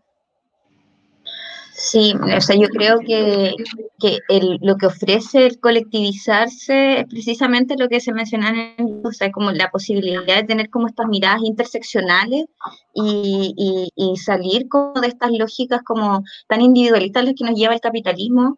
Eh, porque en el fondo el capitalismo quiere que nosotros seamos individuos y, que ojalá no nos relacionemos con el resto, porque ahí es donde empezamos a tejer estas redes y activar otras visiones y ver lo que está pasando en otros lugares. Entonces, yo creo que em, lo que hemos logrado, eh, tanto redes de mujeres como otro tipo de, colectividades, ha sido también poder ir comprendiendo que las luchas que estamos llevando, que se llevan a nivel territorial, no son distintas a las que están ocurriendo en, en otros lugares, en otras regiones, en otros países, y, que también hemos podido eh, ocupar ese conocimiento, articularse mejor y, conducir mejor esas luchas. Así que claramente yo creo que hay que eh, salir de nuestras lógicas individuales, eh, poder establecer estos trabajos, estas redes y, abrirnos también a estas otras visiones y a lo que está ocurriendo en otros, en otros espacios, en otros territorios.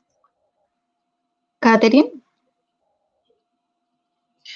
Eh, se me habían ensuciado los asuntos. Eh, lo que dice la, la, Claudia respecto de cómo nos han tenido siempre como de manera eh, dividida, como que les conviene a Tomás, parece. Eh, ha sido clave como en el, en el freno que hemos tenido como sociedad y como comunidad. Yo al principio, de hecho con todos mis colegas, nosotros nos declaramos comunitaristas porque también eh, somos muy pro comunidad, eh, pro unión. creemos pero absolutamente que una comunidad unida, empoderada de, su patrimonio, ya sea cultural, ya sea su patrimonio natural, eh, de su identidad, eh, puede avanzar eh, más rápido. ¿ya? Em, por lo tanto, en ese sentido también las mujeres lideresas como Pamela aquí también presente puedan llevar como estandartes de una lucha que son súper nobles, porque en el fondo se trata que, de que el feminismo y en este caso la ecología son procesos que van absolutamente de la mano. O sea, son mujeres que son mucho más conscientes sobre los procesos de sostenibilidad de la vida misma. Eh, y en ese sentido creo que es como el reconocimiento del, del, momento histórico en el cual nosotros también estamos pasando y estamos viviendo, porque eh, estamos metidos, como decía la, la, Claudia, en un modelo súper hipercapitalista. Eh, en donde la, la, economía hegemónica, política, cultural, social, ¿cierto? Le han declarado básicamente la guerra a la vida.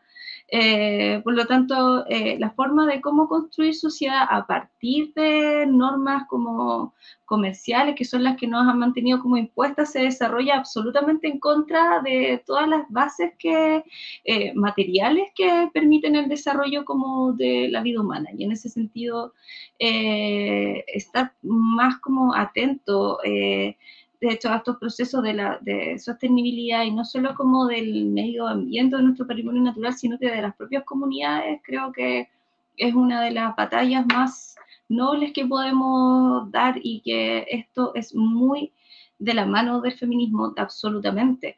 Em, nosotros ya hablábamos sobre, lo, sobre el reconocimiento de, de, la, de, la, de estas portadoras eh, de conocimientos ancestrales que en el fondo son como, eh, en este caso podríamos hablar de las mujeres eh, que tienen de pueblos originarios, son las que más saberes tienen al respecto, y reconocer en ellas este tremendo rol como regeneradoras también del, de los ecosistemas, son ellas las que saben de semillas, son ellas las que saben de, de, de cómo purificar y limpiar la tierra tan sucia y viciada por respecto de las, como de las industrias extractivistas y no solo por eso, sino de los transgénicos. O sea, estoy dando ejemplos en definitiva de cuál es la importancia del rol de, de, mujeres eh, tan importantes y claves para las sociedades. Me quiero quedar igual con lo que mencionabas de los pueblos originarios. Eh, acá en Chaitén estamos llevando un proceso eh, de EMPO que, que, a mí me gusta destacar que es, hay mucha fuerza femenina. Eh, hemos podido avanzar mucho, la, la, mayoría de las presidentes de las comunidades indígenas son mujeres. Es, por el otro lado están los sindicatos de pesca, que podrían ser como, eh, hay más líderes hombres, pero las comunidades de pueblos originarios acá en Chaitén, para que la gente igual sepa, son especialmente, las presidentas son mujeres, entonces em, creo que ha fluido mucho este proceso porque no hemos sabido escuchar entre hombres y mujeres, eh, jóvenes y más adultos, entonces yo creo que eso es súper sano también, eh, poder, poder escucharnos, poder escuchar las visiones de, de cada uno. Eh, quiero, ay, y antes que nada, hay una imagen por ahí, no, no sé qué, qué, qué les, expresan con, con, esta imagen que tenemos de, de, los primeros habitantes. Salió una noticia hace muy poco. Acá está en blanco y negro, pero. Salió ayer. sí, hay dos cosas puntuales. hay dos cosas puntuales. O sea, eh, en esos tiempos ni siquiera se decía, o sea, tú te vas allá a la casa, tú te vas para otro lado, si no era algo cultural que quizás se asumía con naturalidad de que todos podían hacerlo. Lo único, lo malo que, que, puedo ver ahora es que en la imagen, claro, ya hay un estereotipo de mujer y le colocan el color rosado, como para decir es mujer. Hay, como, hay, como, dos temas ahí, pero para irnos en el fondo de, del tema, más que nada es eso, o sea, no... Eh, nunca hubo, quizá algo cultural, hay pueblos originarios que son más matriarcales, como conversábamos la semana pasada con la comunidad Cahuéscar. Entonces, eh, claro, hablábamos un poco del proceso histórico donde quizás nos iban colocando como muchas trabas y estos procesos culturales donde nos iban entrabando. No, no sé qué, qué, les pasa cuando, cuando vemos esta noticia de, de, ayer, como dice la Katy. Eh, Claudia. Sí, mira, lo que, yo tengo una visión como bien concreta respecto de esto. Y, y Simón de Beauvoir decía, una escritora francesa que a mí me gusta mucho, que no se nace mujer, se llega a serlo. Y tiene, y tiene, eh, tiene este, este sentido de que eh, ese como concepto mujer, claro, que nosotros tenemos como tan internalizado, en el fondo también es como una construcción. Es eh, entender una forma de comportarse y asumir un rol dentro de la sociedad pero en el fondo biológicamente eh, lo que nos diferencia es que uno somos hembra, el otro son machos, sexualmente tenemos como distintos eh, sexos biológicos, ¿verdad? Pero, pero esto, estos roles han, venido, han sido como asignados por las sociedades y por este sistema patriarcal en el fondo. Y lo vemos, y el claro ejemplo de esto es esta imagen, donde en realidad no existen estos roles como asignados de el hombre debe casar, porque no era una cosa como natural, que es lo que siempre nos quieren convencer, ¿verdad? De que eh, naturalmente venían estos roles asignados, naturalmente tenemos estas divisiones de comportamiento y de roles, pero no, no es así. La historia lo ha demostrado, tenemos este caso y muchos otros más, eh, donde originariamente como seres humanos, como especie, no nos comportábamos con estos roles asignados, sino que han sido construidos a lo largo de la historia y aprendidos por nosotras, eh, por nosotros y, y al final nos hemos seguido comportando de esa forma. Por eso lo que la Katy, como decía en algún momento, este proceso de, de construirnos es permanente, es continuo, eh, no, no, termina nunca, porque eh, fue tan fuerte la formación que hemos estado recibiendo que muchas veces de repente no nos damos ni cuenta cuando nosotras mismas estamos siendo machistas, por ejemplo. Y a veces por temas de sobrevivencia, eh, la mujer se adapta mucho más rápido a muchos temas. Hace un cambio muy rápido, hasta nosotros lo hemos vivido acá en Chaitén con el proceso de las catástrofes. Muchas veces las mujeres son las que ya pues reaccionemos, porque los hombres muchas veces se guardan mucho, muchas penas, muchos, pero cuando llega un golpe fuerte quedan bloqueados. En cambio, la mujer puede salir de, de, ese proceso como mucho más rápido y puede tomar muchas acciones. Oye, me creo que tiene que ver. Dale, Katy.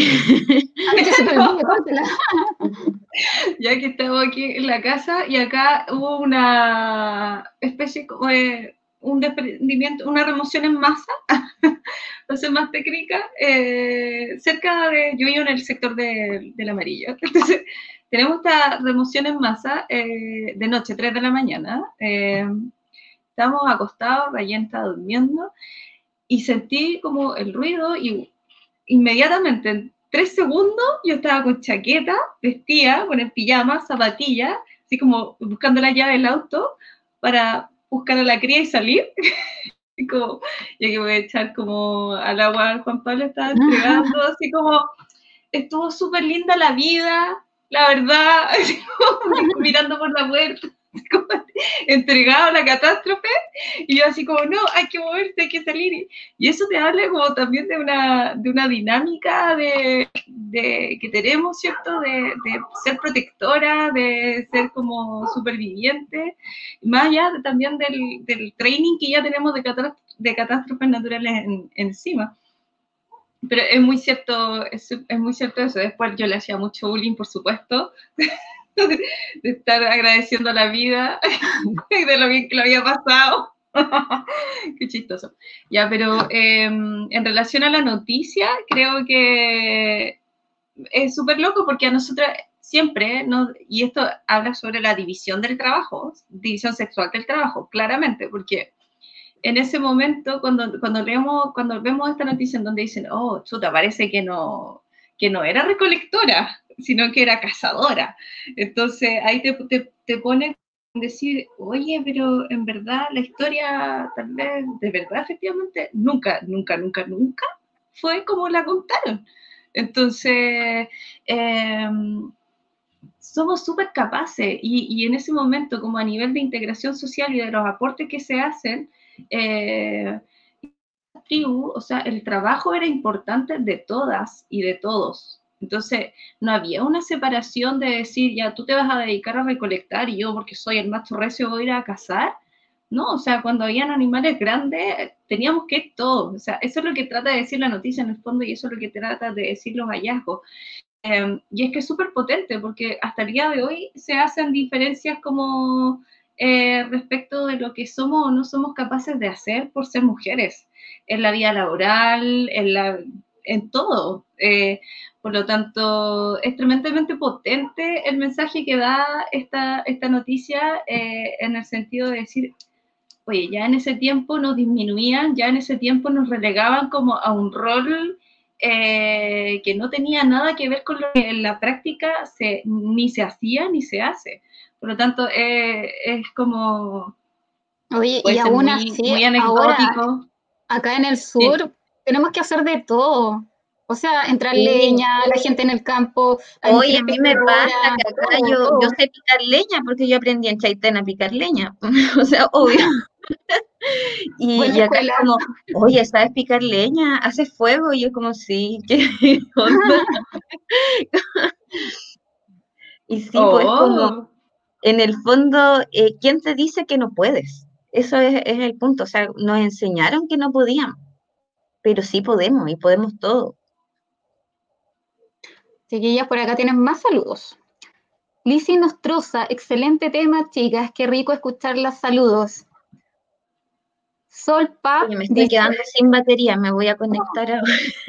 Sol Pap dice, lindas igual. Rayen Santos. ¿Quién es Rayen Santos por ahí? ¿qué será? ¿Qué será? Bellas y admirables. Buenísimo. Por acá tenemos Blanca Calisto Guerrero, dice, buen tema, un gran saludo de mi vecina Claudia, alegría de verlas, un abrazo de- desde Puerto Montt. Oh, qué gracias. linda. Mi vecina. ¿Pueden decir de sus admiradoras? Ambas, Rayen y Blanca. Es como la vecina de mi corazón, ¿eh? Como la- uno, uno recuerda como vecinos de la vida y sí. Muy lindo saludo. Gracias. Por acá, Fe- Felipe Muñoz, un saludo para Claudia Jara. Saludos también a, a Felipe Muñoz. Chiquillas, por acá, bueno, igual son temas que, que igual se hablan y se discuten, más que nada por la cosificación de la mujer. Eh, no sé qué, qué, qué opinión tienen al respecto con que, por ejemplo, el piropo. Porque muchas veces, eh, claro, alguien puede decir, pero ¿por qué se enoja es un piropo nomás? Pero, ¿qué, qué, qué, qué les, les provoca? Muchas veces a nosotros, yo creo que a todos nos, nos, nos ha pasado que vamos en la calle y de repente alguien te dice algo y te dan ganas de, de pararle el carro y a veces quedas bloqueada, como que no, no te dan, tienes ganas de decirle algo, oye, ¿qué, qué te pasa? Eh, y alguien que ni siquiera conoces, o sea, te siente, te da miedo de, de, de partida, eh, ni siquiera es un solo piropo, o sea, es como, es violento también, y yo creo que muchos hombres no se dan cuenta de eso. Como también puede, ver, puede estar un amigo en que te tira para arriba y te dice, oye, eh, estás linda, anímate, sale, no sé, están como esas dos formas, o sea, ¿qué, qué pueden decir con respecto a eso? Que muchos dicen un simple piropo, pero ¿qué, qué tiene atrás ese simple piropo muchas veces? Claudia, Eh, sí, pues es un tema bien complejo porque la línea también, como dices tú, es como a veces como, bueno, no es tan delgada, en realidad es bien fácil distinguir cuando algo es incómodo y no y, y algo no, no es cómodo. O sea, yo creo que tiene que ver con niveles de confianza. Eh, tú, tú bien lo dijiste. Si un amigo te lo dice, ahí hay un cariño, hay un aprecio, hay, hay una confianza y, y hay, hay algo, un lazo afectivo generado pero no tengo por qué estar aceptando que una persona X en la calle me grite algo, yo no lo conozco, eh, no, está violando un espacio también que, que, es como mi espacio personal, mi espacio de seguridad. Eh, creo que un poco ha ido avanzando la sociedad en torno a esto, cada vez como que yo los escucho menos. Eh, yo vivo como en una carretera, entonces a veces era como cruzar la calle y bocinazo continuamente o te gritaban algo, ahora ya es cada vez menos. Pero sí, o sea, como yo creo que ahí es como un llamado también al hombre a ir respetando nuestros espacios personales y, y yo creo que, como decía antes, son temas que hay que ir conversándolo. En, en, mi comunidad escolar, por lo menos con mis colegas, han sido temas que igual se han conversado, o sea, como no nos agrada esto, no, no hagan este tipo de cosas. Eh, esto nos violenta, entonces como también hay que ir como transparentándolo, hablándolo y, y, generando el espacio de que eso genera incomodidad, que no es un piropo, un piropo simplemente, sino que, eh, no sé, no te pedí tu opinión, no la quiero. Katy. Eh, pucha, es que yo creo que es súper eh, difícil como para para los hombres, en este caso, hombres, con, sin H con V, eh, para los hombres, eh, darse cuenta cuando están tran transgrediendo el espacio del otro, y en este caso del, de nosotras. Eh, yo creo que está súper está, está naturalizado todo, está súper normalizado la, la, la, violencia sexual que va desde el punto de vista como eh, del consentimiento, del lo no deseado, eh, el, hecho de que me estés invadiendo como, o sea, la represión y la opresión que siente una mujer respecto incluso del cómo sale a la calle, porque efectivamente se va a sentir eh, más mirada que de otra manera, es brutal, porque en el fondo coarta directamente con nuestras libertades. Eh, no todas se sienten tranquilas de salir con una minifalda, no todas se sienten tranquilas con salir con una polera más descotada, porque en, definitiva inmediatamente se ven como objetos sexuales.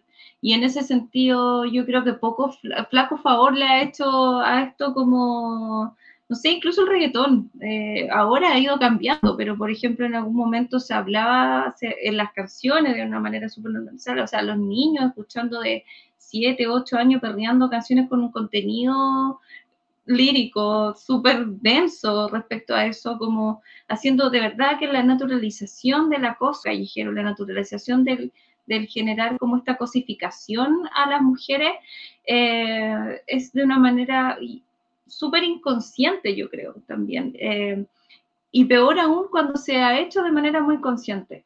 Eh, por lo tanto, se asocia mucho con el machismo, yo creo también, como eso de sentir el, el gran, como la supremacía por sobre nosotras, y, esto de pensar de que esta creencia de que somos propiedad de ellos y que pueden tomarnos cuando quieran, eh, es lo que en el fondo nos tiene en este punto en donde nosotros estamos gritando por dignidad también, porque yo creo que la libertad en este sentido de poder circular tranquilamente por las calles sin que nadie nos diga nada, porque nadie, como la Claudia, nadie te preguntó tu opinión y la culpa de verdad que no era mía, ni, ni dónde estaba, ni cómo vestía.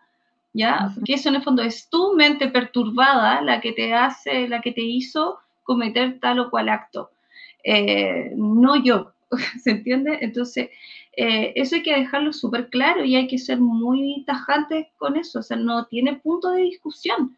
Si yo quiero andar con una minifalda, si yo quiero ponerme tacos, ponerme un escote o andar así en polera, es mi problema, no es tuyo y no es por ti, es por mí, no es para eh, agradarte a ti o para tentarte o, todo aquello que siempre buscan como un argumento. Eh, por lo tanto, es... este eh, tema es bueno hablarlo porque les va a pasar a muchas niñas más pequeñas, adolescentes, que no saben cómo quizás actuar con, con esto o no saben cómo contarle a sus papás o, o, un grupo de amigas que vaya caminando en la calle y se sienta acosadas también. O sea, es que de todas maneras, como dice Claudia, más allá de, conversarlo, que yo creo que agradezco mucho esta, incluso estos espacios, porque no se trata solo de a veces de, decir, oye, para, sino que en verdad o no es como el, el, piropo, son los chistes, es la violencia, es el, es el bullying, eh, y el bullying también tiene que ver como por tu cuerpo, por si estás más gorda, más flaca, como dice la, la, Claudia, y eso también tiene que ver con un poco como con la violencia simbólica también. Estamos rodeados de campañas publicitarias todo el tiempo que nos dicen cómo tenemos que ser. Eh, diez tallas menos por lo menos de lo que realmente es la mujer chilena, ponte tú. Eh, en donde la lucha permanente está en vernos delgadas, porque en realidad es lo que va a agradar al resto. Entonces, eh, ojo ahí, porque no solamente se trata del, del, piropo. Yo creo que la, violencia sexual va en todo orden y es súper transversal también a varios temas. Em, el menosprecio, ¿por qué no decirlo también? Em, no sé, son tantos temas que, en el fondo van como opacando y aplacando la personalidad de nosotras, que en definitiva termina resultando en que eh, niñas, adolescentes, incluso no quieren salir de sus casas para no verse expuestas a las opiniones de los demás. Y, o la depresión y muchas atentan contra su vida también. Sí, claro, Sí, ahí yo creo, Claro. eh, mi experiencia como de profe es como que es súper importante como la contención de los, de los círculos de confianza, la familia, las amistades, eh, cómo dentro de la familia, yo creo que ahí Katy nos puede hablar mucho más, también eh, entregar la confianza para poder hablar la- los sucesos, creo que, que es algo como súper fundamental. Eh, a mí me ha pasado mucho siendo profesora y que a veces como las niñas me han confiado cosas que no, se atreven a confiar al- a, los, papás, a las mamás, y en el fondo tengo que actu- actuar como mediadora. Y yo creo que eso habla también de, de cómo estamos em, generando los espacios de confianza con, con, con, con esas, como, con, estas niñas. Y, y cómo tenemos que eh, también ir educando para generar la confianza, no solo una confianza de hablar, sino que una, una confianza de cómo actuar también. Eh, eh, cómo tengo que entender mi cuerpo.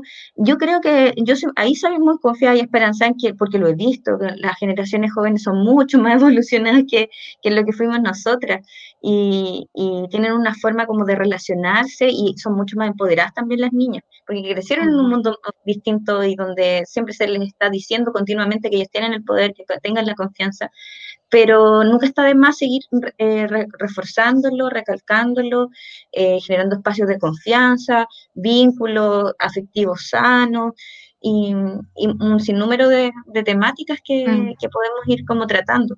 Ahí yo creo que la educación es fundamental, pero no solo la educación de la escuela y, y sin duda la educación, lo, lo que se entrega en la escuela es lo menos, o sea, como es la familia la que tiene que ir formando en esos espacios y generando eso- esas confianzas y, y entregando también herramientas. No, y llevémoslo en el caso, como dice Claudia, eh, son generaciones un poco más evolucionadas. Y por ejemplo, el caso, el ejemplo que decía la Katy del reggaetón. Pero ¿qué pasa ahora? En, en el mismo reggaetón se ven como afrontados de que vienen una- unas mujeres empoderadas y cantan reggaetón, pero feministas. Entonces, como lo mismo, la- lo que decía la Claudia, las teleseries ya no se van a atrever a hacer teleseries machistas. O sea, ya la sociedad te va cambiando el mismo reggaetón que era súper machista. Ahora hay mujeres que hacen reggaetón o trap que son no. O sea, No, y, y ojo, Bad Bunny, como el icono trap, se saca el medio tema Yo perreo sola, que habla del empoderamiento de la mujer y todo, o sea, como... Y eso, yo encuentro y eso es que- maravilloso. Sí, po- ¿por qué? Porque es un referente súper fuerte para la juventud, entonces también Sí. estamos tirando un mensaje. Y yo creo que ahí igual es importante recalcar que, que estos ídolos juveniles se hagan cargo de eso, lo digan, lo comuniquen, es importante y no hay que desmerecerlo. O sea, como en algún momento hubo como, como mucha discusión en que dentro de los mismos del mismo feminismo era como, oye, viene un hombre a hablar esto y todo, pero... O sea, igual yo lo veo como del lado del mensaje, a dónde está llegando y, la, y el impacto que tiene ese mensaje, creo que no hay que mirarlo en menos y, y por qué no.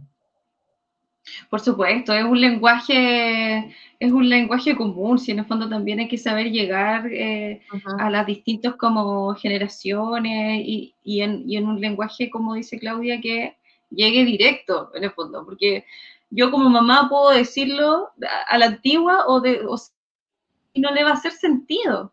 Eh, tal vez un par le pueda, le, le pueda estar diciendo lo mismo de otra manera y le va a hacer mucho más sentido que se lo diga yo. El caso A mí me encanta el trap, eso. me encanta este trap que habla la Pame de, de, de- de mujeres y todo, lo encuentro súper súper bueno. No, pero yo me, yo me refería, yo me antiguo del terror. Sí, pues no, terror. la gasolina. No, qué bola. Sí, no, Igual hasta el menos cuatro. Ah, pero. Oye, este, este reggaetón, que- porque nosotros somos de la generación donde parte el, el reggaetón cuando estábamos en el colegio, y claro, pues era como súper violento, sexista y, y todo, pues. Pero, pero también hay que mirar las cosas como en, en la época en las que estábamos. O sea, como, no sé, no, no me veo a Daddy Yankee ahora haciendo ese mismo tipo de tema. lo, lo pensaría mucho más. Eh, oye, a mí Sí, pues, se le iría me todo llegó el un mensaje movimiento. que me llegó. Me llegó un mensaje por interno eh, y quiero como compartirlo porque creo que también es, es como alguien que no está viendo y dice, eh, me parece re interesante lo que se está hablando. Una pregunta, ¿qué opinión tienen, en este caso, eh, por el acoso de mujeres con mujeres, situaciones lésbicas y muy invasivas y violentas? Cuestión que vi en esta persona, lo vio como en un negocio como nocturno, eh, menos cuatro veces en que tuvo que intervenir incluso. Em, eso, como esa es la pregunta. Oye, es que yo no, no lo veo como lejano y creo que, que, que es una cuestión que, que, pasa. O sea, yo creo que también dentro de, del, del, mundo gay también pasa que hay eh, gays que se sienten acosados por otros gays. O sea, yo creo que es una cuestión como que es muy eh, de la lógica como eh, heteronormada así como del acosar. Entonces, oye, no por ser lesbiana yo estoy lejos de toda esta, de esta crianza como heteronormada y todo, o sea, como yo creo que son cosas que pasan tampoco, y, y mantengo yo mi misma postura, o sea, el consentimiento es un tema base, un mm. tema que hay que hablarlo, hay que como transparentar los distintos niveles y en todo tipo de relaciones independiente si que estamos hablando de relaciones lésbicas, eh, bisexuales o gays o lo que sea, eh, em, hetero, da lo mismo, pero el, el, tema del consentimiento, y ahí cuando ya rompemos ese como pacto mínimo que tiene que haber del consentimiento, ya está todo mal. O cuando muchas veces eh, está el alcohol entre medio, o sea, muchas no hay veces consentimiento, no hay consentimiento. Entonces, eh, muchas veces se, naturaliza. Entonces, eh, es realmente, em, en ese sentido, yo creo que es bastante eh, claro que no, que no, o sea, no. Y, es bueno hablarlo también. Es violencia sexual por de dónde venga. De todas maneras. No, y, y, que hablemos, estos temas así como, eh, es súper relevante el tema de que hablemos de que el consentimiento es como una cosa que, que, que es, lo mínimo que tiene que existir para que pueda como fluir el resto de, de, la relación, ¿verdad? Porque si no, si yo no estoy agradada con lo que está ocurriendo, eh, ya manifesté mi rechazo, es como dos dedos de frente. O dentro del matrimonio, muchas veces igual se comenta que dentro del matrimonio ¿ah?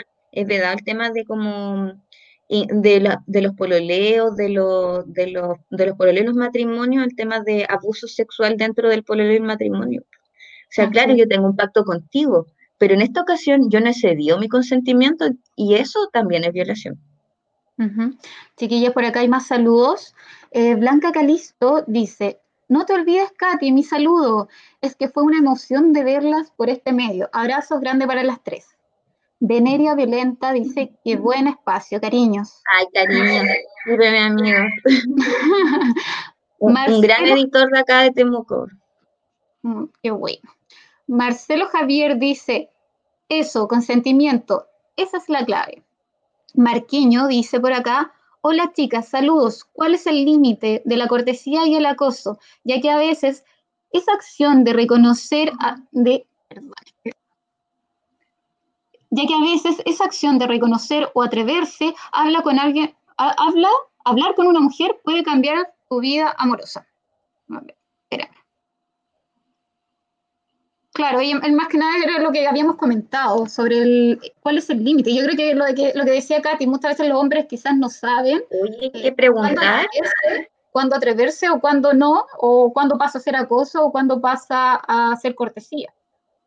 Sí, yo creo que al, marco, como que, yo creo que lo base está en comunicarnos, o sea, como eh, yo igual he vivido situaciones donde ya, vamos a hablar en términos así como coloquiales, alguien te está joteando, ¿cierto? Pero también he visto hombres que te dicen, oye, te está incomodando que yo sea así. Y claro, sí, sabes que me incomoda, ¿no? Yo, quiero ser tu amiga. o no, sabes que no me incomoda, sigue. ¿Cachai? Entonces, el espacio está en, en, en conversémoslo, o sea, como, ¿por qué voy a seguir en una conducta eh, que, que, yo estoy viendo que quizás, porque si me planteo en que, hoy aquí, ¿cuál es la duda? Es porque igual estoy sintiendo que quizás no es tan cómoda la cosa. Entonces, transparentémoslo, hablemoslo. Eh, yo creo que uno ya está como en, sobre todo cuando uno ya es más adulto, es como, es mejor hablarlo siempre. Es como, ¿te incomoda? No, no me incomoda. Sí, me incomoda. Claro, quizás va igual en esa parte del hombre que es la seducción. Entonces, muchas veces como me da cosa de preguntar, pero quiero seguir seduciendo. Ni siquiera quiere saber la opinión de la mujer. Estamos en otros tiempos, son otros tiempos, ya no se puede hacer así la cosa, o sea, como no, no. Yo, No, o sea, yo igual lo quería plantear desde el punto de vista como del, del cortejo, como del rito, pero en el fondo hoy en día las mujeres no quieren ser cortejadas como de la No. manera en que probablemente se hacía antes. Entonces, eh, y bien hay que estar súper alerta porque en el fondo también eh, estamos hablando de temas como de evolución humana, de feminismo y de que las cosas en realidad en el fondo no es que ahora sean distintas, es que siempre lo fueron, siempre fue así y hoy en día nos atrevemos a hablarlo. Claro. Eh, Oye, siempre ese- las mujeres nos sentimos incómodas en esos espacios. Siempre nos sentimos súper incómodas en esos espacios exactamente cuando ya transgrede, digamos, como los límites. Y esos límites tienen que ver, como yo creo que con el respeto, tienen que ver como con la sutileza, como, como también se paran frente a ti a plantearte como eh, esta cortesía, como eh, lo dice Marco, ¿cuál es la diferencia? Yo creo que es evidente la diferencia entre la cortesía y el acoso. Eh, una, un hombre que te está hablando o te habla sobre cómo, o te incluso te dice, oye, send nudes, así como, oye, ¿qué onda? Así como, no puede ser, ¿se entiende? O eh, yo creo que eso también tiene que ver mucho como con la intuición eh, y, y además nunca dejar de ser humano, si en el fondo la química entre una persona y la otra se siente, se percibe, hay una respuesta, hay un feedback. Eh, Sí, pero ahí no es eh, concreto, Katy, yo creo que es importante el mensaje Obvio que no es concreto. claro que, que hay que Obvio que no es comunicar. concreto, pero- nosotros hablemos, somos si adultos, somos sí, seres de o- comunidad de lenguaje. Nosotros somos adultas, Claudia, pero ¿qué pasa con, los, con las chicas que Sí, son po. adolescentes? En que Pero si es una situación de cortejo de joteo eh, puede ser mucho más confuso que para alguien que ya tiene como el discernimiento bien formado, para alguien que tiene como las cosas claras. Eh, por lo tanto, en ese sentido, por eso digo, eh, hay mucha diferencia entre una cortesía y un acoso, evidente, por todas partes. Yo creo que Eh, igual es importante lo que tú mencionas de seguir el instinto, pero el seguir el instinto para una. Así como Claro. mi instinto me dice Exacto. que esto no, no me acomoda, decirlo. Ujú, Ya así como por supuesto. eh, ahí yo sé- si yo ya estoy sintiendo que la cosa no va bien, eh, corto y, y- y- y lo digo. Y, y obviamente también una invitación como a los hombres a también darse cuenta, pues, o sea, como, como y, em- y que empecemos a cambiar las lógicas en cómo nos relacionamos. Es como el Exacto. ejemplo cuando estás bailando y te sacan a bailar. No, gracias. Y vas, llevas a una amiga para bailar con la amiga, para que bailes con la amiga porque quieres Claro. bailar y van y te van a, a jotear. No, estoy bailando con mi amiga. tengo como muchas amigas que prefieren ir a discos, a discos gay porque no las van Yo a jotear que sola. ir a, que ir a una disco así como eh, común porque se sienten así, pues sienten que no pueden estar libres, no pueden como bailar tranquilas porque siempre hay como esa como séquito cortejando alrededor y que ya, yo creo que ya no es muy cómodo, o sea, como ya no, no, no nos gusta. Nunca nos gustaron, en verdad, Eso. esas formas. Eh, pero sí, yo creo que igual puede ser un poco frustrante porque nosotros tenemos súper claro cuando, como nuestros límites y, y a eso estoy muy de acuerdo contigo, Claudia. Creo que tenemos que ser mucho más directas en decir qué es lo que nos parece y qué es lo que no nos parece, porque eso también es súper subjetivo. Eh, eso depende de cada una, ¿cierto? El grado de incomodidad que puedes sentir con una situación. Eh, pero, pero sí creo que es súper eh, clara, eh, o sea, la pregunta que hace en este caso Marco, eh, creo que para muchos también puede ser muy frustrante por no lograr leer bien cómo hoy en día tiene que eh, manejarse este tipo de situaciones. Eh, pero, pero sí, todo está en, en poder ser eh, lo más claros posible, hablar, eh, comunicarnos, como dice la Claudia. Eso es clave. Marquiño dice por acá, sí tengo clara la diferencia, pero ahora ya la acción de mirar a alguien es grave. Creo que hay cierta mística que se pierde. ¿Qué pueden decir Oye, con pero es que respecto a hay eso? formas Claudia? y formas de mirar, ¿o no? Claro. Hay como forma y forma, o sea, yo creo que no, eh, no, no sé, yo creo que hay como, eh, hay que como trascender esas formas como más invasivas. Y yo creo que hay como un autocuestionamiento que tenemos que hacernos también, eh, oye, y no solo para el lado de los hombres, probablemente también eh, algunas de nosotras o otras mujeres han sido como muy invasivas también con los espacios de, algunos hombres y puede ser que hayan hombres que se hayan sentido también acosados por algunas mujeres, porque no, o sea, no es una cosa como restrictiva solo de, de la mujer, nos pasa más, nos pasa más a nosotras, pero no es como un territorio como único de los hombres que han sido acosadores, hay mujeres que también lo son pero yo creo que es importante como transparentarlo y, y, no ser tan como que nosotros mismos vayamos aprendiendo otras lógicas de relacionarnos. Y yo creo que los más chicos igual lo tienen como, como, como dice la Claudia, quizá un poco más claro. Y esa mirada, o sea, si la mirada no viene de vuelta, yo creo que algo igual te, te dice.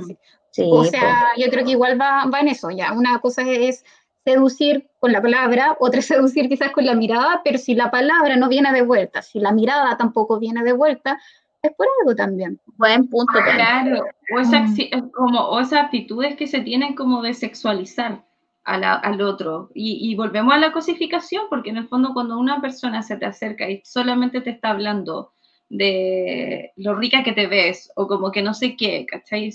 Sin, solamente poniéndote atención en, como en, en lo físico y en lo que tú le estás provocando en ese momento, o sea, qué desagrado, porque en verdad no me importa lo que te está pasando, en verdad, si vamos a tener una conversación, subamos nivel de la conversación, pero no me cosifiques para satisfacer a ti tus como, eh, no sé, no, no, quiero ser tan explícita, pero en el fondo no sé si se entiende. No, y también, o sea, igual va como, nosotros como mujeres también miramos, igual podemos encontrar Obvio. a un hombre guapo, oh, qué lindo sí, es, pero yo creo que también nosotros ah, como en ese sentido como tampoco quiero incomodarlo, o sea, igual lo miro, ¿cachai? Pero, pero tampoco va a existir, yo creo que las mujeres nos damos cuenta quizá eh, en, en, eso, o sea, si no está la mirada de vuelta no... Mm, claro. Pero yo sé, igual entiendo quizá a muchos que les cuesta quizá eh, poder eh, darse cuenta en ese sentido. A ver, Martiño dice de nuevo, eso es lo que quería escuchar, Pamela, es aprender la comunicación y saber reconocerla. Claro. Ya, me había asustado Marquillo, y pensé que estaba súper cerrado. Sí. Súper cerrado. ¿Qué hombre más cerrado? No, Marquillo. No, no, no, pero qué bueno que igual el Marquillo lo pregunte porque es un tema importante, pues, y es como, como bueno hablarlo. Bueno, aquí, chiquillas, no sé si hay algún tema que quieran soltar eh, antes de, de, cerrar, porque no, me, gustaría que, que sigamos. colectiva que hemos tenido. ¿Ah? ¿Catarsis? Super, sí, con esta catarsis colectiva que hemos tenido a lo largo del programa, súper bien, porque como que, claro, hay como temas como que eran bien densos los que tratamos al comienzo, pero, pero que igual es importante hablarlos y, y ya nos fuimos como a la parte más práctica, así que nos terminamos como conversando súper bien. Yo quiero finalizar como que creo que nos faltó hablar el tema de la sororidad, creo que eso mm. es súper importante, o sea, yo creo que toda esta lucha que del feminismo eh, no se habría dado si no nos hubiésemos como unido todas en, esta misma sintonía, si no hubiésemos eh, no nos hubiésemos puesto como eh, en esta rebeldía, uh, como ante, ante, la, ante este precepto que siempre nos trataron de meter como el input de decir somos competencias entre mujeres y en realidad no lo somos, eh, nunca lo fuimos y, y, y, eso yo creo que hay que, y creo que eso, el concepto de solidaridad bajo ese, esa premisa es lo que a nosotros nos, nos, nos, tiene en este punto y yo creo que nos va a seguir eh, haciendo avanzar en este, en este camino. Eh, yo creo que el, el, la solidaridad pasa por muchos aspectos, pasa por no estar sola, pasa por eh, en todas estas situaciones, ¿cierto?, en las cuales nos hemos visto envueltas de manera muy lamentable, no estaríamos hablando de estas cosas como si no fuese por eso y, y, el decir que somos compañeras y que nos podemos sentir acogidas y apoyadas, no, no criticadas, eh, porque yo creo que esa, esa es como el ejercicio que tenemos que hacer de manera permanente. Y aquí yo voy a poner un tema que, ¿se acuerdan lo que pasó con la, con la carabinera que la mataron? Norma, ¿te acuerdas de ella? Eh, fue súper, yo en ese momento, eh, cuando se habló de que eh, la carabinera en ese sentido no es sorora, la paca no es sorora, y, pero nosotras sí tenemos que serlo, yo creo que eso es súper clave, porque ahí está. No se trata de que, de que nosotras nos diferenciemos ni por tendencias políticas, ni porque nos caiga mal la otra, ni porque en algún momento tuvimos un problema. Se trata de que todas estamos buscando en una lucha común eh, un objetivo que nos hace eh, unirnos, ¿ya? Por lo tanto, nosotros tenemos que siempre solidarizar con la, otra. Y eso es parte de, como de la sororidad y creo que ese es el mensaje de mantenernos juntas, mantenernos como compañeras y, y, ojalá tratar de que estos temas em, se sigan como planteando. Yo de verdad agradezco mucho el espacio. Eh, más allá de, lo denso que nos podemos poner o dicharachera, eh, hay temas que son súper profundos que es con lo que nos tenemos que quedar y, ojalá todas seamos más activistas, pues, no solamente quedarnos como en, el, en el etéreo, en procesar esta información de manera más superficial, creo que tenemos que llevar un poco más como una propuesta política incluso y, y en, el fondo, en el fondo ser más cómplices las unas con las otras. Chiquillas, igual esa sororidad también dentro de la familia. A veces uno lo piensa hasta con las mamás, porque uno asume que las mamás no somos hijas, entonces nos dejamos regalonear, pero muchas veces las mamás igual se llevan harta carga. Eh, yo creo que es como, igual es un, estado de conciencia también para, para, las mismas mujeres que piensen en sus mamás. Muchas veces eh, claro, llevan mucha sobrecarga en la casa, o como también los hombres en la casa también que tienen que ser solidarios igual con, con la misma mujer de la casa, o como las mujeres también dejan ese machismo de que el niño de la casa no levanta la mesa, la levanta la, la niña. Yo creo que igual nace igual ese, ese, machismo igual dentro de la casa. Sí, pues, o sea, como está esta frase de el machismo se escribe con M de mamá, pero a mí me, me genera un poquito de ruido igual, ¿ah? porque porque es como de nuevo la culpa la tiene la mamá, porque es como que estamos desde la psicología la culpa se le echa a la mamá, así como todo. Toda la culpa de todo lo que nos ha pasado la tiene la mamá. Y es de nuevo así mm. como el peso sobre la mujer, ¿cachai? Con todo lo difícil que es como, yo me imagino. No, que nada voy al apoyo de la mamá, que muchas veces tenemos una mujer al lado y no nos damos cuenta. Por lo mismo, de toda la carga que se llevó nuestras madres, que se han llevado nuestras madres, nuestras abuelas. La abuela en una sociedad como aún más machista que la nuestra, con, con, menos oportunidades y todo, sí, pues entonces hay que ser como súper consciente. Yo agradezco mucho haber crecido en un espacio donde, donde en mi familia estos roles no eran como tan eh, segmentados y se daba como mucho espacio como, era como un poco más, más, más, más, fluida la cosa y no tan así como estereotipada. Pero, pero claramente... Eh, creo que, que, es un momento bueno, como ya estamos en esta etapa de como de reflexiones y todo, y de, ir evolucionando, de, rescatar y relevar como lo difícil que ha sido para las mamás también. Y para otras generaciones. Como en el, como en el video de las tesis también terminaban con estas tesis senior. Eh, creo que, que es súper fuerte y aparte que ese, ese es un canto como súper heavy porque como que arrastra violencia de muchas generaciones. Sí, de hecho fue, fue muy masiva la participación de la tesis senior eh, y yo creo que el dolor con que yo tuve a mi cuñada que fue a, esa performance a la que citaron a la senior, no porque ella era senior, porque en verdad eh, tenía que estar eh, en ese momento en Santiago y la emoción, la energía que se sentía era indescriptible. Em, eso es lo que, me, lo que ella me relataba, como ver a abuelitas llorando, como haciendo la performance, porque en verdad fue como... Catarsis. Catarsis. Catarsis y, y, y, reconocer que en el fondo pasaron la vida sometidas y oprimidas.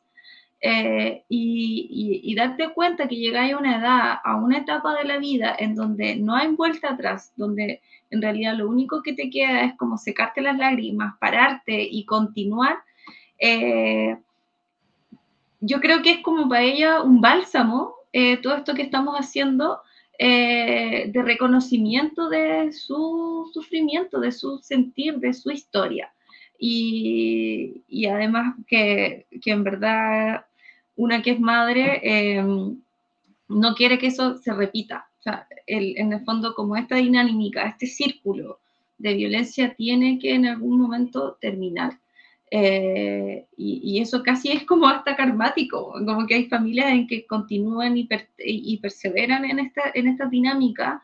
Eh, y qué bueno que exista al menos alguien en el núcleo de la familia que tenga la capacidad, eh, un poco la, la, templanza también, por qué no decirlo, la temple de llegar y decir, oye, basta, esto, esto no está bien, esto tenemos que conversarlo, tenemos que dialogarnos. Incluso que muchas veces son las ovejas negras de la familia. Que muchas veces son las ovejas negras de la familia y que son las que remueven muchas cosas de las estructuras.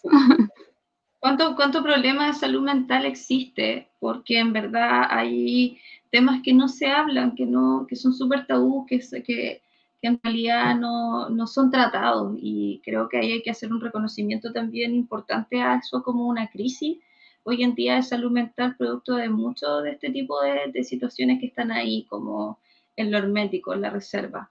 Em, así que nada, eh, súper potentes los temas, daba mucha conversación, muchas horas, creo, pero las mujeres somos tremendamente poderosas juntas y solas también.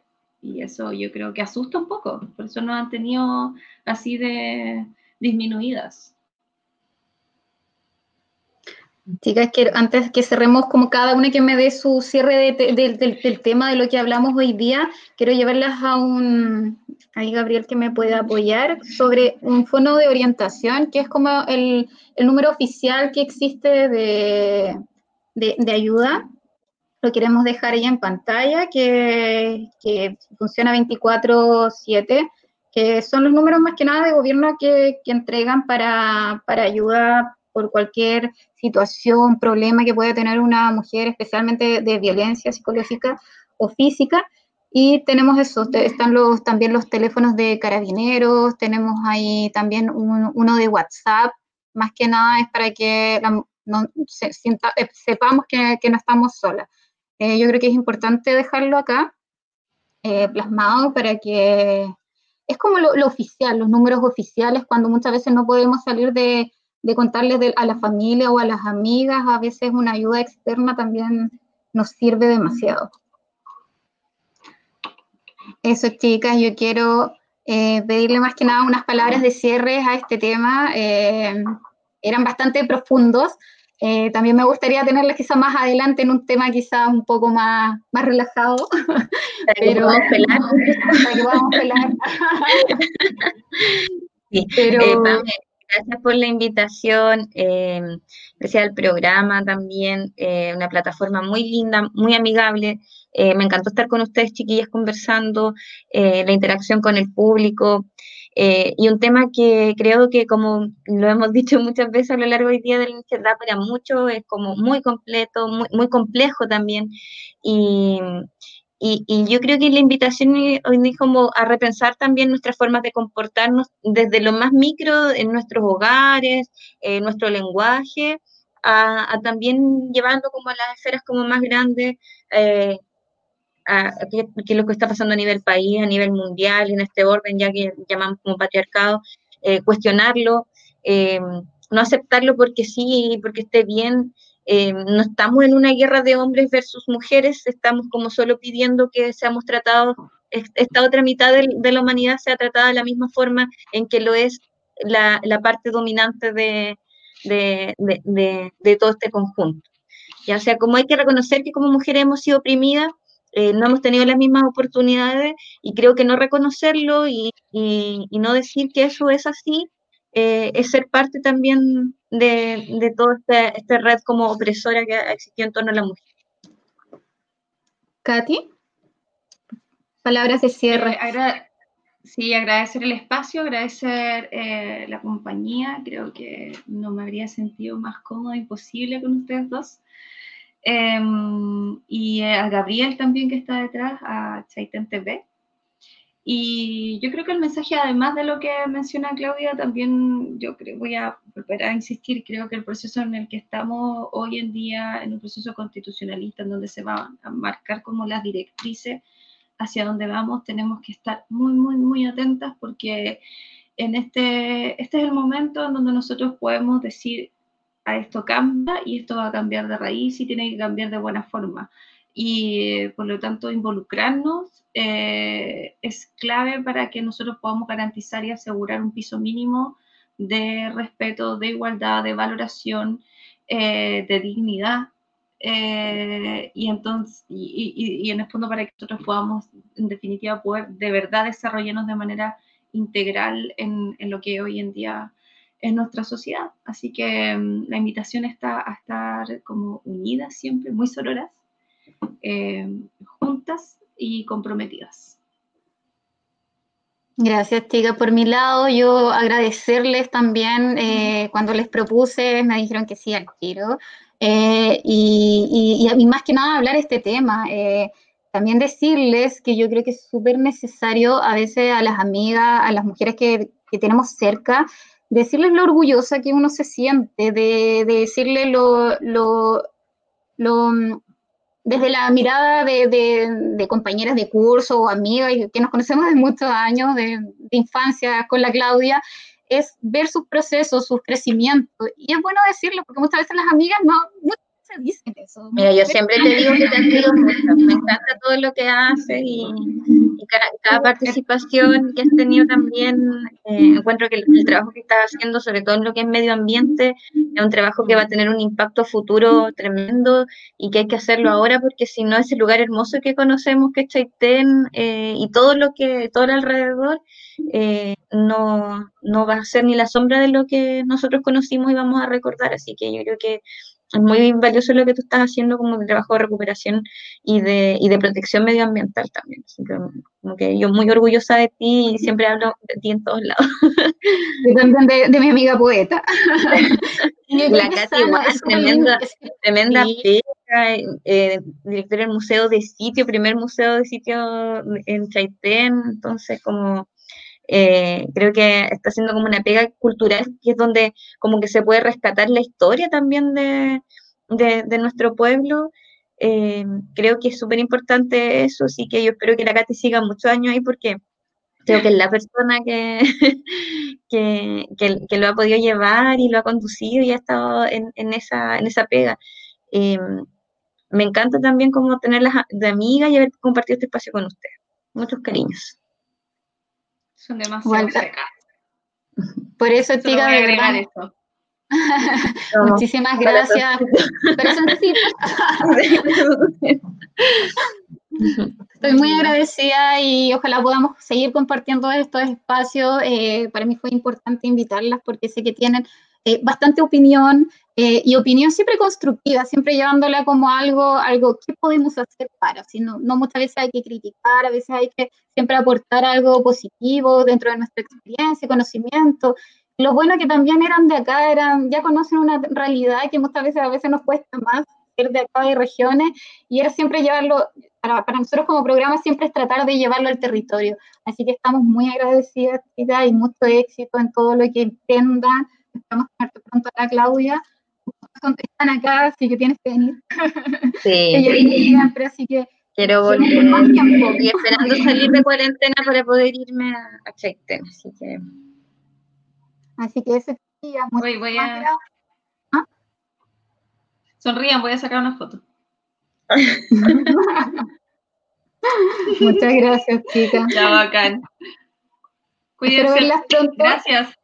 Y para, para terminar, eh, estamos muy agradecidos de poder terminar igual con este espacio que es muy importante, eh, hablar sobre el rol femenino, el feminismo, eh, poder haber llegado a, mucho, a muchas personas que, que quizás muchos tenían susto de, de, de, cómo es este proceso, cómo son estos movimientos, y a veces conocerlo, dialogar es bastante importante. Queremos agradecer también, más que nada, este es nuestro último programa. Tenemos muchas ideas, tenemos las ganas de seguir, quizás proyectarnos a una segunda temporada y, darle las gracias especialmente a eh, todos los invitados que han pasado. Hemos tenido técnicos que son de afuera de Chaitén, como también gente local para hacer la bajada. A nuestro segmento de los niños, que fue bastante lindo y bastante importante. Tuvimos un periodista, tuvimos un activista ambiental, eh, tuvimos noticias que eran muy culturales también, que ellos entregaban dentro de su conocimiento y que fueron bastante eh, significativos para cada uno de los programas donde participaron. También a los auspiciadores que nos apoyaron desde el inicio, a Ventana Donteo, a la constructora Tilling, que son chaiteninos, que también confiaron en este programa, que les queremos agradecer. También a Chaitén TV, que nos dio la posibilidad y el espacio de poder conversar, de entregar contenido a Chaitén y especialmente quiero dar las gracias a Gabriel, Gabriel que es mi, mi compañero acá, que, que, es quien eh, está aquí en la plataforma, es quien nos, hace que todo este programa sea un poco más lúdico y sea eh, muy familiar y muy mm, didáctico para que pueda llegar a, a, todas las personas. Así que a Gabriel un fuerte abrazo, espero que podamos seguir trabajando en el futuro juntos nuevamente Así que a todos ustedes igual gracias por sus comentarios, eh, por tomar la atención, que a veces conversamos muchas horas, pero, pero es necesario, es necesario darle el tiempo que se merecen cada uno de los espacios. Muchísimas gracias, esperamos verlos pronto, podamos tener una segunda. Ay, gracias a ti, Pamela, gracias Gabriel. y muchísimas gracias, me despido y espero ya volver a que podamos estar juntos de nuevo. Así que muchísimas gracias y nos vemos.